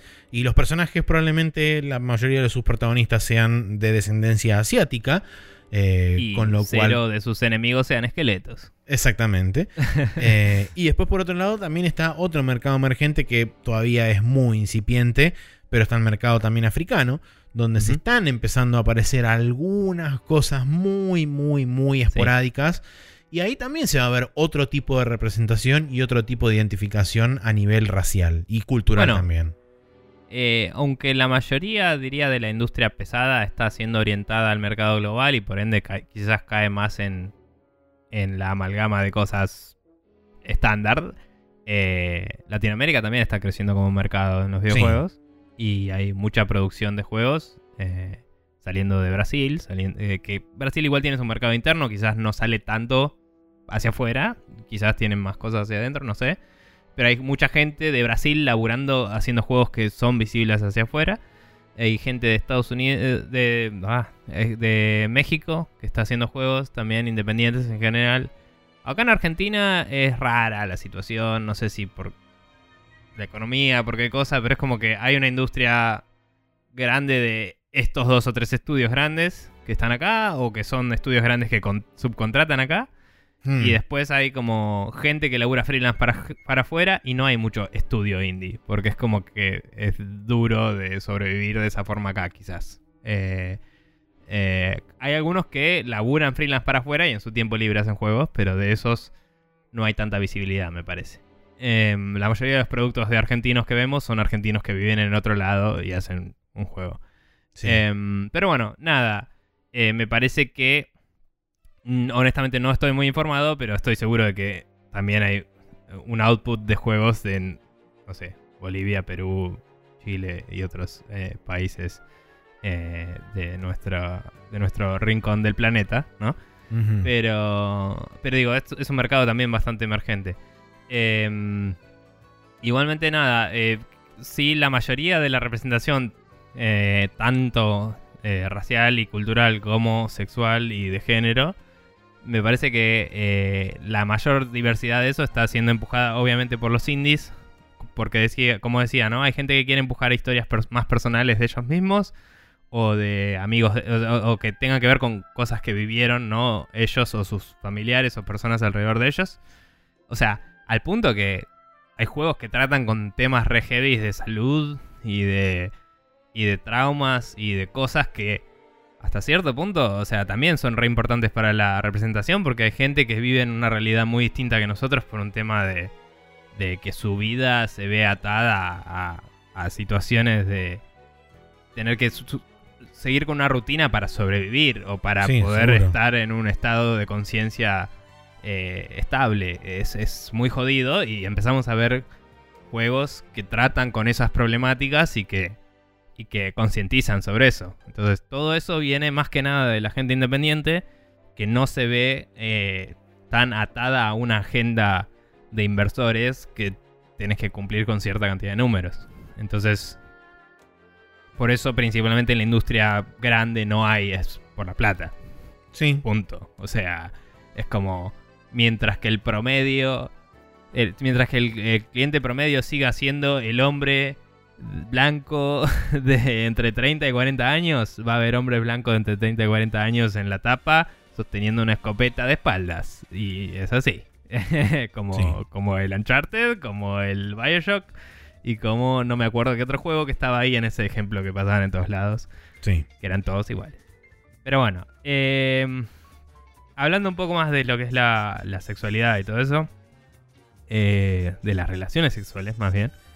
eh, nada, él dice que BioWare fue, fue pionero. Yo creo que, eh, más allá de que antes había juegos porno, básicamente, en la Atari. que todavía eso, siguen que eran- existiendo hoy en día, no es que desaparecieron no, de la faz no, de la Tierra. Pero digo, ya. eh, o sea, en los juegos ya existía el, la, los juegos que trataban con el sexo, entre comillas. Obviamente lo trataban para el orto porque eran juegos pornográficos y nada más, ¿no? No eran juegos que te hablaran de tener una relación sexual con alguien o de. eh, ni siquiera de decir voy a ir y. eh, no sé, pagar por sexo o lo que sea. Em, nada, eh, los géneros, tanto de los RPGs como algunas aventuras gráficas tipo Larry, que era así muy también erótico, pornográfico. Em, erótico, no pornográfico. Eh, juegos de esos estilos ya exploraban esas temáticas hasta cierto punto, sea por eh, sea totalmente casual o sea un poco más a fondo. También había algunos juegos más psicológicos. Estaba el I Have No Mouth and I Must Scream, que creo que tenía una de las historias así medio sobre, sobre un tema medio sexual así fuerte. Que era, era un juego basado en una novela, creo que es, eh, medio de terror psicológico, Yuppie. De ahí viene la idea del juego del miedo y todo eso. Ok. Em, pero bueno, digo, hay, hay novelas visuales, eh, hay... eh, de- más allá de las porno, digo, hay novelas visuales que Sí, por ahí sí. exploran más el tema de las relaciones y todo eso. Hay dating Tienen más simulators. tiempo. Dating simulators. Hay em, como es eh, RPGs y hay aventuras gráficas que trataban con todo esto desde antes de Bioware. Eh, Bioware lo que hizo por ahí fue traerlo al mainstream en otro nivel, por así decirlo. Y creo que de hecho lo había hecho antes ellos mismos con el Baldur Gate y todos esos juegos del Infinity Engine. Tenías ya situaciones de... eh, Tenías más situaciones románticas, no sé si Sí. necesariamente, eh, específicamente ahondando en lo sexual, pero sí Eh. más del lado romántico quizás. o sea, intereses creo que- románticos. Sí, sí, sí. Pero eh, creo que, digamos. eh, de nuevo, no jugué mucho de los de Infinity Engine. Pero me parece que hasta lo trataban de una forma más adulta que los nuevos. Los nuevos eran un poco muy como seguir la fantasía sexual básica, ¿no? De me levanto esta minita o este chabón porque está ahí. Tipo. eh, está ahí, está siendo bueno. o sea, estando buena o estando bueno el chabón y tipo. Y listo. Eh, pero nada, digo. Eh, sí, no, no se avanza mucho con respecto a esto. Me parece que también tiene que ver con lo que hablábamos recién de, de la industria eh, que hoy está liderada por un país que eh, te va a dejar más ver a alguien ser cagado a tiros Que es hipócrita. en la vida real eh, por soldados en la tele que mostrarte una teta. Y es como, bueno, ese es el estándar en el cual se desarrolla la industria. Eh, los juegos europeos me parece que están mucho más avanzados en esto, también la televisión y los medios en general. Em, y Japón es un mundo muy pervertido, aparte extraño, que en el cual Japón puedes tiene leer, una dicotomía mm, interna sí. que es Puedes inexplorable. leer te mangas porno en la calle y nadie te va a decir nada. Pero, Pero a la te vez, compras una estatuilla Los genitales tienen que estar mierda. censurados porque si no es obsceno y si no está censurado te meten preso. Es como Claro, pero si te compraste una estatuita, sos un pajero de mierda y no vayas a mirar a nadie ni de lejos. Y es como, no sé, no sé. Es muy extraño. Así que Japón no lo contamos para esta parte. Sí, no, porque Pero- sería meternos en un agujero del cual no podemos salir nunca. Sí. Para pa, para pa. Sí. Pero nada, me parece que, como decía, Europa tiene una visión mucho más eh, naturalizada de lo que es la sexualidad, de lo que es eh, las relaciones. Eh, no, no tengo muchos ejemplos que se me vengan a la mente, tal vez ninguno diría, de juegos con, con posibles relaciones homosexuales aparentes. Quizás porque no exploro esas relaciones en, en los juegos que sí las tengan que, jugué, porque no sé, mm, yo soy heterosexual y siempre perseguí las opciones de ir con, con una mujer, ¿no? Eh, también me ha pasado que casi siempre jugué con un protagonista hombre en las situaciones en las que se podía elegir y por ende tampoco sé qué onda los, los diálogos de si soy mujer y me puedo levantar una mujer en algún juego que permita relación homosexual entre mujeres. Eh, que son la mayoría porque fantasía hacia los hombres y el mercado dominado para hombres, etcétera, ¿no? Pero digo, como que eso tampoco lo vi, o sea, no es. No, no sé. no sé cómo son. Que tan bien escritos están, que también está tratado todo. Em, pero bueno, sí noto a veces que hay. Que está la posibilidad, eh, sobre todo en los juegos de Bioware, obviamente. Y después, eh, como comenté el otro día, hace cuatro meses, supongo.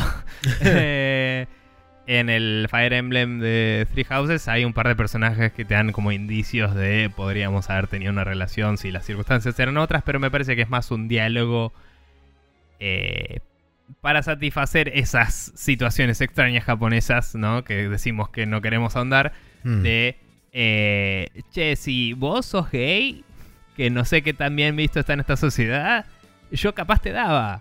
Fin de la conversación, ¿me? Es como, me parece que no podés directamente levantarte al chabón siendo chabón en el juego. No tengo idea. Eh, alguien si sabe me corregirá al respecto. Pero sí sabía porque me dijo Neko que podés levantarte a Edgar siendo eh, una mujer. Eh, y no sé si a otras mujeres del, juego también. Em, pero bueno, nada. Entonces es como que no, no conozco muchos juegos que manejen bien eso. Eh, sí, en general, donde veo que suele estar mejor tratados en los personajes de reparto, en, lo- en los, los de soporte, como decíamos antes. Eh, y quizás algunos de ellos encaran al protagonista para generar situaciones de drama o tensión o de eh, o de mm, desarrollo de personaje en algunas situaciones. Y también por el Power Fantasy, ¿no? Porque aunque ponele que no seas homosexual y no te interese perseguirlo, eh, es como que si tu personaje es el elegido del planeta, todo el mundo se le tiene que tirar encima, ¿me entendés? Sí. en el Power Fantasy. Pero es como que. mm, Como que sí, o sea, me parece que no está suficientemente bien explorado. eh, pero que, como decía antes, en los juegos indies y eso se está eh, viendo un empuje grande de- desde ese lado de, la torta. De, de poder explorar esas relaciones sexuales y homosexuales y eh, pansexuales, supongo. Pero bueno. Sí, desde mi punto de vista creo que eh, primero y principal, eh, como decías vos, Nico, el, el mercado al estar atado principalmente a un país como es Estados Unidos, depende mucho de su moral social. Eh, Como tal, también hay un sistema de ratings que está armado en base a esa escala social, lo cual automáticamente condena a cualquier cosa que sea catalogada como adults only.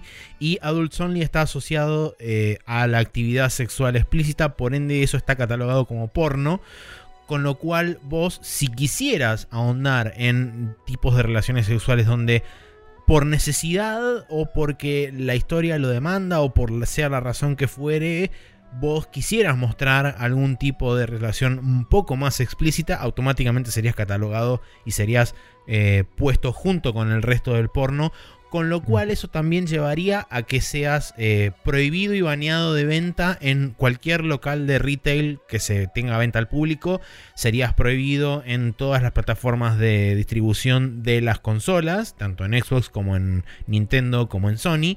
Porque esa, digamos, es también la estructura eh, que, se está que se manejó siempre desde, el desde la incepción del ESRB, donde básicamente se dijo que los juegos tenían eh, digamos, estas distintas clasificaciones, pero que permitían llegar hasta cierto límite. Cruzado ese límite, eh, los juegos, digamos, ya no, no podían ser eh, catalogados con otra cosa que no fuera Adults Only porque significaba X.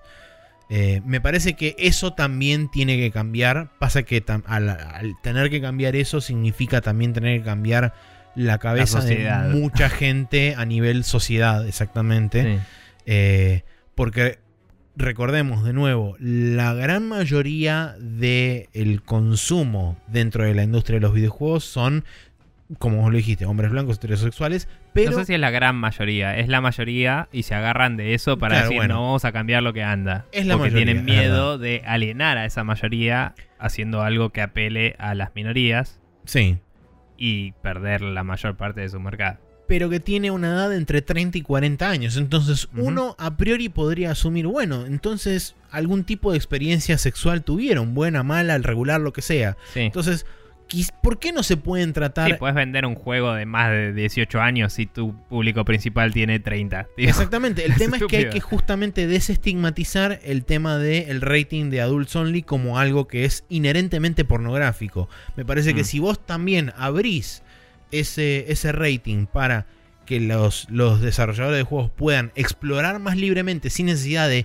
ser catalogados automáticamente como algo pornográfico, que entre comillas eso es malo por vaya a saber uno qué Por eso, razón. por eso digo, tal vez eh, no hay que desestigmatizar eh, que eso significa pornográfico, sino eh, la hipocresía de decir soy adulto y no puedo con- eh, consumir contenido adulto. No digo solo Contenido- la pornografía, digo... Contenido sexual, que no necesariamente sí. tiene que ser este, pornográfico. No, no, ya sé, pero pone, ponele que es un juego gore, ¿no? Sí. Que también es adult only, casi seguro va a ser mature y no adult only. Pero ponele que es el Manhunt, ¿no? Sí. Es como. Está bien, es un juego border, lo que quieran. Hay que ver. si- tipo, están todas las discusiones morales, qué implica, lo que sea. ¿Por qué carajo una persona adulta eh, se siente por ahí presionada por la sociedad de que debería sentirse avergonzada de comprar algo que está marcado para adultos? ¿Me entendés? Porque ese es el problema, que, Sí. que la condena una- social. no es el estigma de, ah, si yo saco esto Adults Only no lo va a comprar nadie, sino que la gente no se siente cómoda comprando algo adults only. ¿Me entendés? Es al revés. O sea, el estigma es social, no es tipo de la industria en sí. Sí, que Eh, además es un, es una, eh, digamos, es un problema económico para el estudio que es catalogado, que tiene un juego catalogado de esa forma, porque literalmente no te lo venden en ninguna parte. Claro, tal cual. Es tipo, no sé, poner una cortina como hacían los videoclubs. ¿Qué sé yo? No sé. Que, que- que, digamos, los videoclubs tenían contenido eh, pornográfico y lo tenían ahí. Y, Sí. y nadie decía nada. Y seguro que eran súper alquilados también. Y no Sí. quiero saber cómo los devolvían. Pero bueno, eso es otro tema. Eh, pero digo, es como raro. Es, es un- sí. El estigma viene por todos lados, digo. No es solo... Sí, y, tam- y también coincido con lo que decías vos del tema de, lo- de los juegos europeos en general. eh, También suelen ser un poco más abiertos desde, desde el tratamiento de relaciones sexuales entre personas y demás. Ujú. Eh, pero que siempre tienen que estar medio como eh, bordeando el... eh, o sea, es como que siempre están muy cerca de la línea de qué es lo posible y qué es lo no posible, porque de nuevo, al estar en un mercado mundial y el mercado de Estados Unidos ser un mercado importante, tienen que también tener en cuenta digamos, las reglas y las imposiciones que tienen este, los regímenes de, de calificación dentro del ISRB y demás. Mismo también Mira. eso sucede en Japón. O sea, sí, sí y no en el sentido de quizás no tengan, eh, no tengan obviamente sexo explícito o lo que sea en el juego, pero sí no te censuran si hay una persona desnuda, ¿me entendés? Eh, Sí.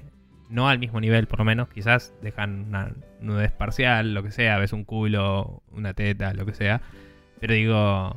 Y en general se reconoce, entre comillas, que, que las personas tienen sexo como parte de la realidad en los juegos Seguro, europeos, sí. ¿no? Eh, y en las películas, porque también es así. Eh, y es como que, digo, el juego Peggy 18.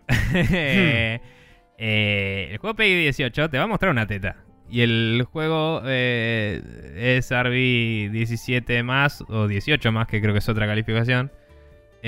No, ¿me entendés? Y es tipo, ¿por qué? Y, y- es como, nada, son diferencias boludo. De hecho, algunos Peggy 12 puede ser que te muestren una teta en particular, si es solo la teta y no en un ámbito sexual. Eh, Sí.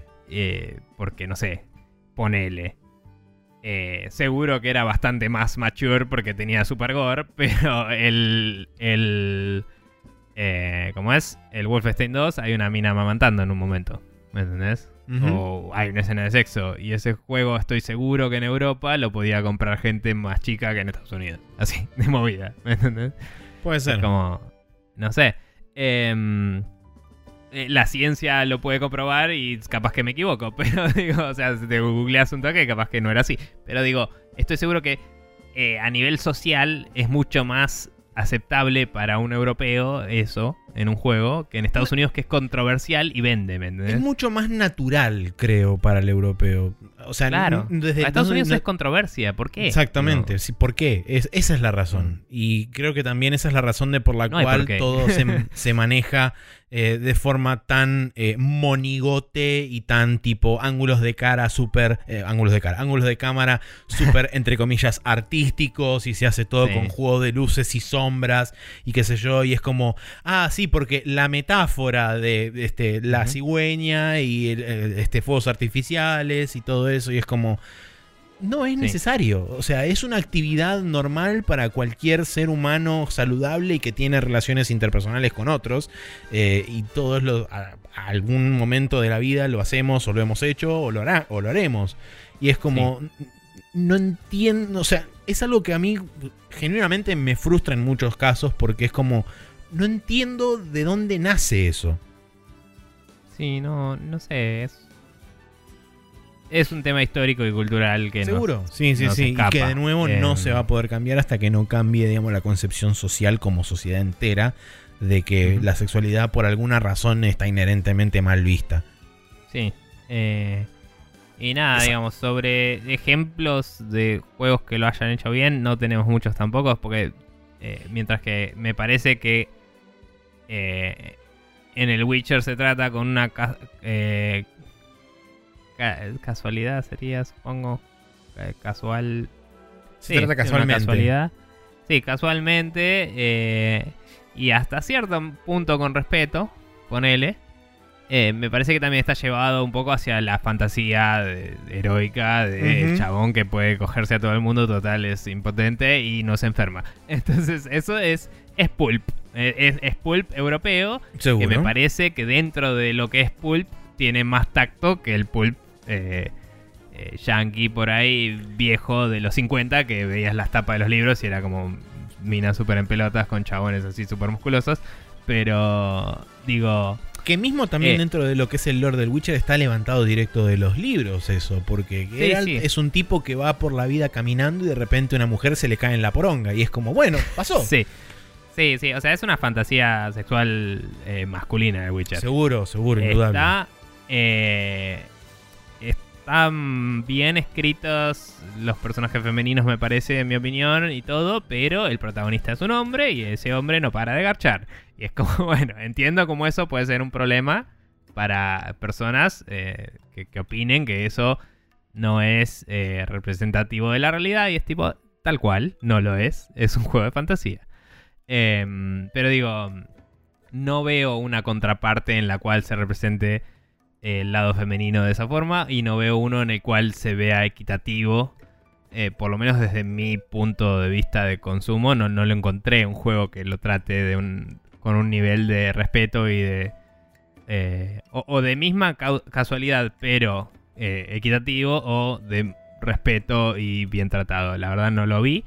Debe haber algunos. Eh, me parece que en general van más por el lado de juegos que cuentan historias en las cuales hay relaciones humanas eh, y que ese es el foco de la historia. Los juegos que son más épicos o de acción o lo que sea siempre van a tratarlo de una forma más de espectáculo, ¿no? De, de cómo Sí, es el momento climático. Claro, es el momento, uy, mira, se va a acabar el juego después de una misión, así que es hora de garchar porque eh, en nuestra relación está en este nivel de la barrita. Sí, así está en que nos el toca garchar. 85% del meter, así que es como Eh, habilitaste claro. el garche. Sí, eh, es como un saludo al Mass Effect. Entonces, sí. es como si tuve la escena de garchar es porque es hora de terminar el juego. Y es como, mm, bueno. Ok, o sea, es hora de acabar, es lo que está diciendo, básicamente. Em, pero bueno, lo que digo es. Está bien, eh, ponele, volviendo a la pregunta. BioWare empujó estas cosas en un lugar donde no había estas cosas. Lo Sí. hizo de una forma muy básica. Y como digo, a pesar de que no tengo de primera mano esta información, tengo entendido que en los juegos más viejos lo había hecho mejor. Eh, porque eran escritos, no tenían voice acting, no tenían este nivel de fidelidad gráfica y tenían que hacerlo de una forma narrativa y no básicamente cómo te hago una escena de sexo sin mostrarte nada para no ser calificado de adults only. Sí, y para no herir, entre comillas, sus sus- susceptibilidades. Por otro Claro. lado, creo que es válido y hay que reconocérselo que BioWare, con esa implementación en el primer Mass Effect, me parece que abrió la puerta a un montón de cosas que vinieron después que empezaron a explorar por esa vena con mayor o menor éxito, independientemente de, de- de cómo se lo trató. Eh, y que también abrió las posibilidades de que en juegos de ese calibre se empezaran a explorar en lugares donde quizás antes no hubiera existido directamente algunas cosas como estas y de nuevo, insisto, con mayor o menor éxito dependiendo de quién lo haga. Sí, porque dentro de la trivialidad con la cual se trataba en el, en el Mass Effect y todo esto, me parece que estaba como destacable el hecho de, más allá de esto de si es el final del juego y tenés tanto porcentaje que se Hmm. renota, la idea en ese momento de esa implementación limitada era, tenés que haber establecido una relación con esta persona Seguro. y llevarla hasta cierto punto. Después en el Mass Effect eh, 2, que aparece Jack, eh, también es como que... eh, no sé si es la mejor... eh, por ahí está un poco estereotipado, por ahí es medio como problemático para algunas personas, eh, pero digo, me pareció interesante que Jack en particular, porque es una mujer que trata la sexualidad muy distinto al resto de los personajes, se te tira mucho antes que los demás. ¿Entendés? Y, y podés eh, garchar con Jack así nomás, más o menos, tipo al toque. Y es como, está bueno reconocer que hay una diversidad también en cómo se trata la sexualidad, de- desde el punto de vista de no todo el mundo va a esperar al 85% y 5 minutos antes de la misión final. Sí. Algunos quieren garchar antes, y es así. Algunos quieren garchar y matarte y tenés que grabar el juego si quieres garchar con ellos porque vas a perder. Pero eso es- ese, ese me pareció un poco barato y, y fanservice, ¿no? Pero bueno, whatever. Eh, entonces digo, es, es interesante cuando ya empiezan a desarrollarlo después con el tiempo. Seguro. Pero sigue teniendo, obviamente, sus tintes de pochoclismo. Que me parece que en juegos más viejos, que no jugamos nosotros, pero que existen, de, de RPGs y eso, parece se puede haber tratado mejor por una cuestión, como decía, de Limitaciones. que narrar la situación. Entonces era como una exploración más por ese lado. Igual es cierto que el traqueo de relaciones y todo eso en la contemporaneidad empezó acá.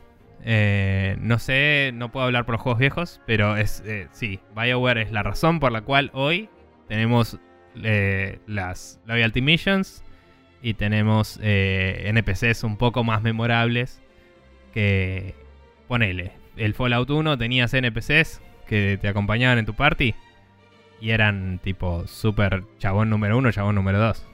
Eh, Claro. Creo que en el 2 les agregaron un poquito de historia, pero nada casi. Y en muchos juegos tenías como mercenarios que contratabas, ¿entendés? Y eras como secundarios ahí. Em, y nada, sí recuerdo que en el Fallout se hablaba un poco del sexo y como que podías, no sé, contratar a una prostituta o lo que sea, a un nivel así anecdótico de esto te... Creo que si te acostabas con una mina te daba como algún perk o alguna cosa.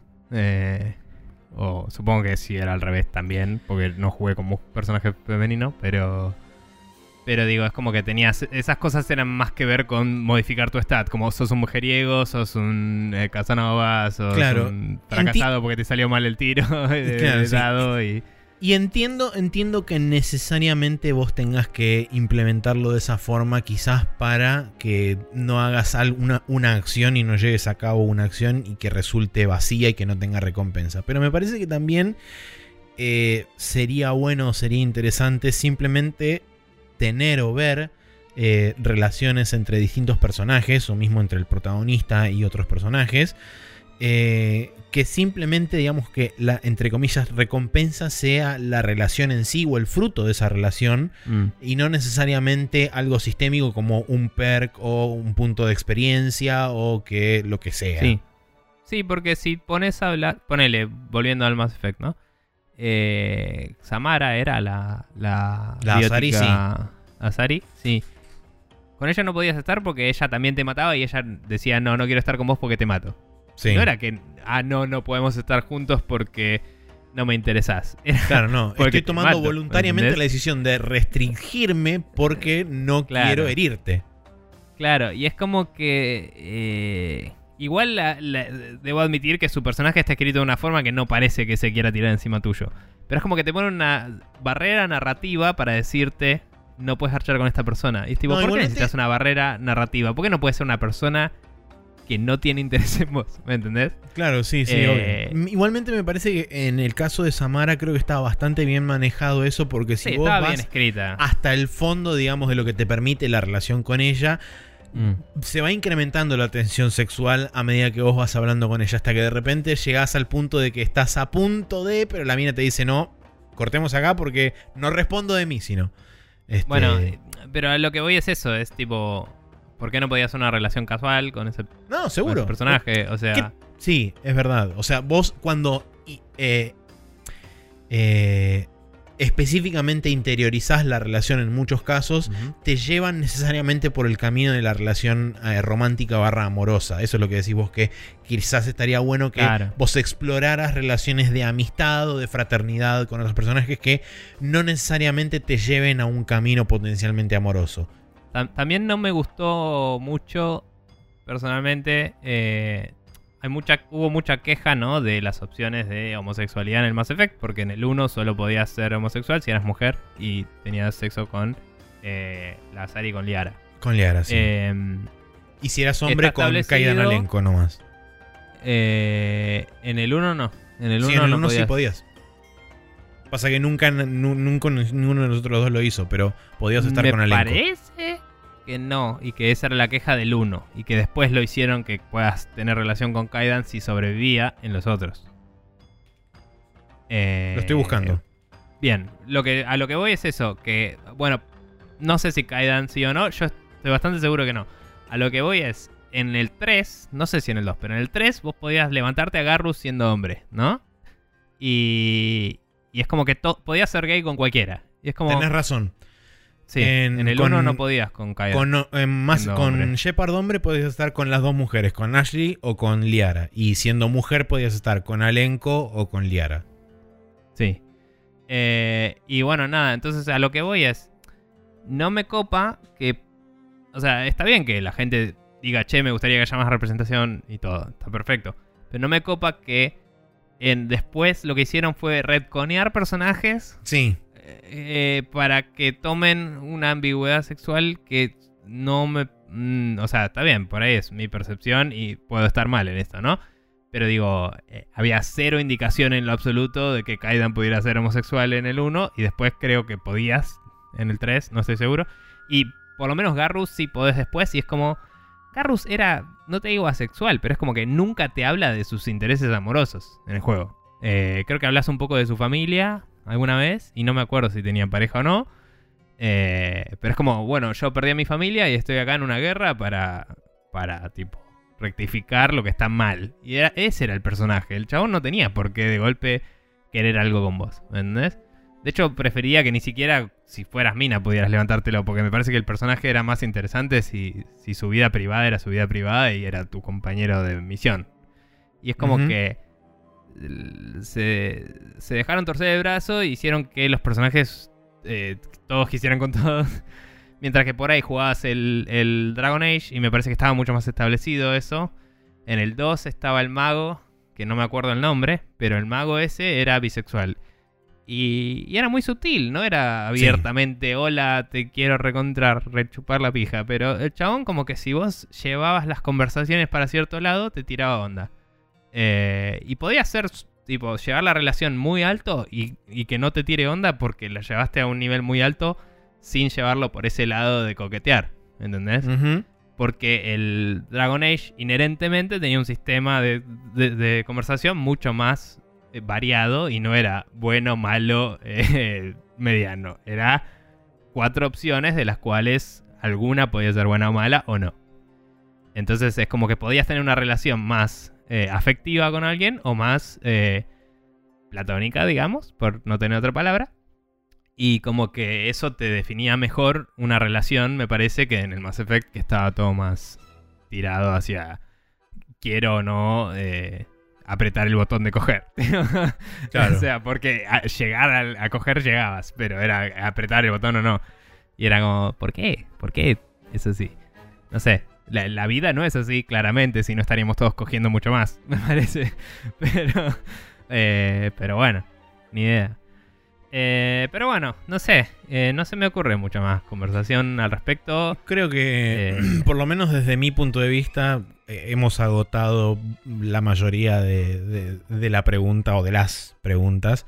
Sí. Cosas siempre nos van a quedar por explorar, pero bueno, este, Sí, en caso digamos de... que no tenemos más diversidad de punto de vista que los nuestros y estamos Claro. bastante de acuerdo, así que se acabó ahí. pero Sí, Pero sí. eh, como bien dijo Nico, eh, estamos expectantes de cualquiera de sus opiniones, este, sea que estén totalmente de acuerdo o totalmente de acuerdo con nosotros o cualquier, este, cualquier lugar en el medio. Pueden este, mandarnos un mail a spreadshotnews.gmail.com Si no, pueden pasar por facebook.com barra spreadshotnews, que es eh, nuestra fanpage en Facebook, donde posteamos todas las semanas el podcast.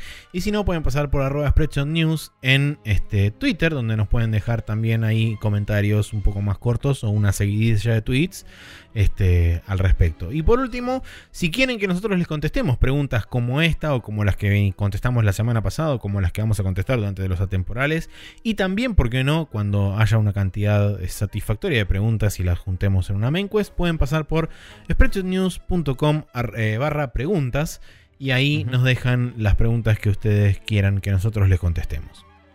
Bien.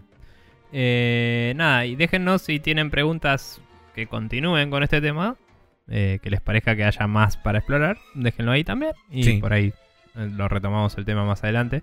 Eh, muchas gracias a Ignacio Wood por la pregunta, Sí. la verdad que fue, inclusive también con los ejemplos y demás y las, las varias eh, preguntas follow-up. Sí, como que fue bastante ayudó desglosada. a guiar la conversación también Sí. bastante eso, este, y, y digamos que nos ayuda bastante cuando desglosan así de esta forma las preguntas y enfocan más la atención en lo que más les interesa saber y por ahí no nos hacen preguntas tan generales como nos ha pasado alguna vez de tipo hablen de Metroidvanias y es como ¿qué Claro. de todo lo que engloba Metroidvanias? Eh, pero bueno, nada, muchas gracias por la pregunta. Esperamos que, que te haya parecido copada la discusión y darnos tu opinión también eh, sobre todo esto.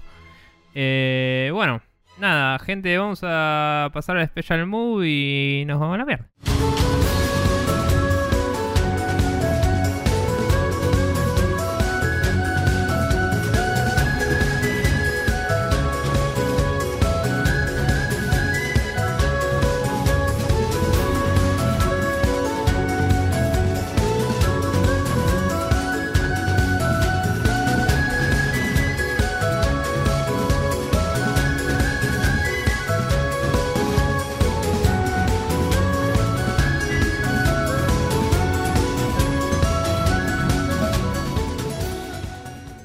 Estamos acá en Special Move donde tenemos un par de cosas para recomendar de YouTube para variar. Seguro que seguro que venimos revariando para este momento del tiempo Sí, espacio con nuestras recomendaciones.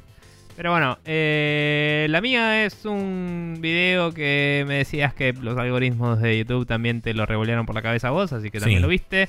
Es un físico explicando un concepto en particular así de dimensiones eh, y, y cosas anexas eh, en cinco niveles de dificultad. Empieza explicándoselo a un nene, después se lo explica a un adolescente, después se lo explica a un universitario, después se lo explica a una... Un profesional. eh, un profesional y después a una eh, mujer con un doctorado, creo que era. Eh, no, al Em, revés. A la, la- la chabona es este, universitaria recibida y después viene el chabón con el posgrado que es tipo un físico super cuántico místico.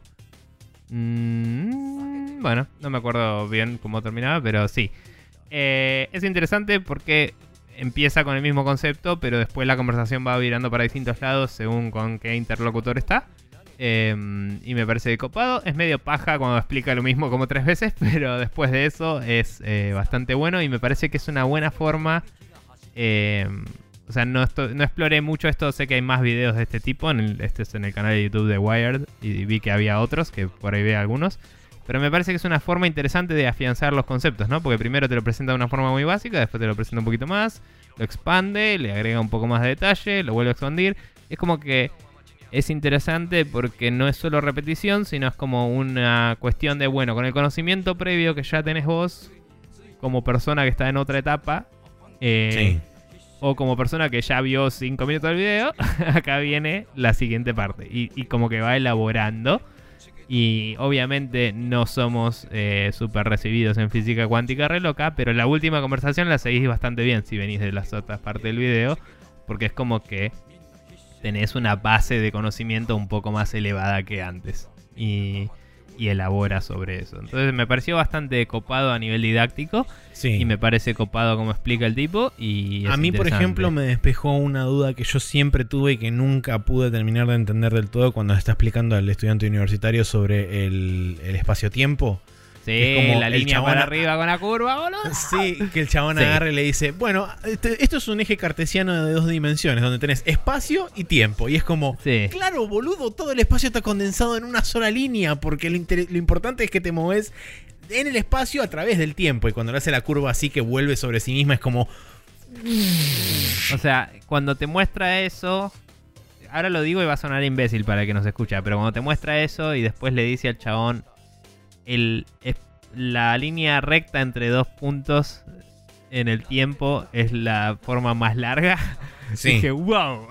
sí, Fue como, eso fue como, wow. boludo, para, para como- un poco. wow. Y nada, me voló un toque el bocho y fue como que lo entendí al toque por toda la explicación que dio. Y fue como, Sí. wow. Eh, así que nada, eso. nada más atemporal que esta recomendación se me ocurrió, así que ahí tienen. Bien, Eh, perfecto. Eh, y yo por mi cuenta, eh, esto viene un poco a colación por el podcast de el Game, el Game Maker's Notebook que estoy escuchando, que esta semana salió una entrevista a, eh, a la... No sé si es cofundadora o, o es tipo Studio Head, es lo que se denomina este, en, la, en la entrevista, de eh. Santa Mónica Studio. Y justamente hablaban sobre todo el tema de la cultura del estudio, qué sé yo, y bla, bla, bla. Y comentaron sobre el, sobre el documental que hicieron a la hora de sacar el último God of War en 2018, que se llama Raising Kratos. eh, que está, digamos, eh, es una recorrida por todo el desarrollo, no solo de la franquicia de God of War, sino cómo volcaron después todo eso en reinventar un poco la franquicia y qué sé yo, y mostraron un poco de cómo eran las reuniones de desarrollo y demás, y cómo era el ida y vuelta que se generaba dentro del estudio. O sea, es medio un documental in situ con la parte de la producción metida mientras estaban en producción con el juego. Eh, Mm. me pareció muy interesante verlo porque sé que existen otros documentales de estilo. Sé que está, por ejemplo, el documental de Hades, que es similar en ese, en ese sentido. Están los documentales de Double Fine, que sé que también los, la- lo- lo- los fueron publicando. eh, no sé si eso fue lo publicando en el Kickstarter y después lo hicieron público o siguen estando exclusivos en el Kickstarter. No sé Eh, cómo es. todos los de las producciones de Double Fine están todos públicos. Ok, en bueno. Eh, Eventualmente los liberaron, sí. Claro.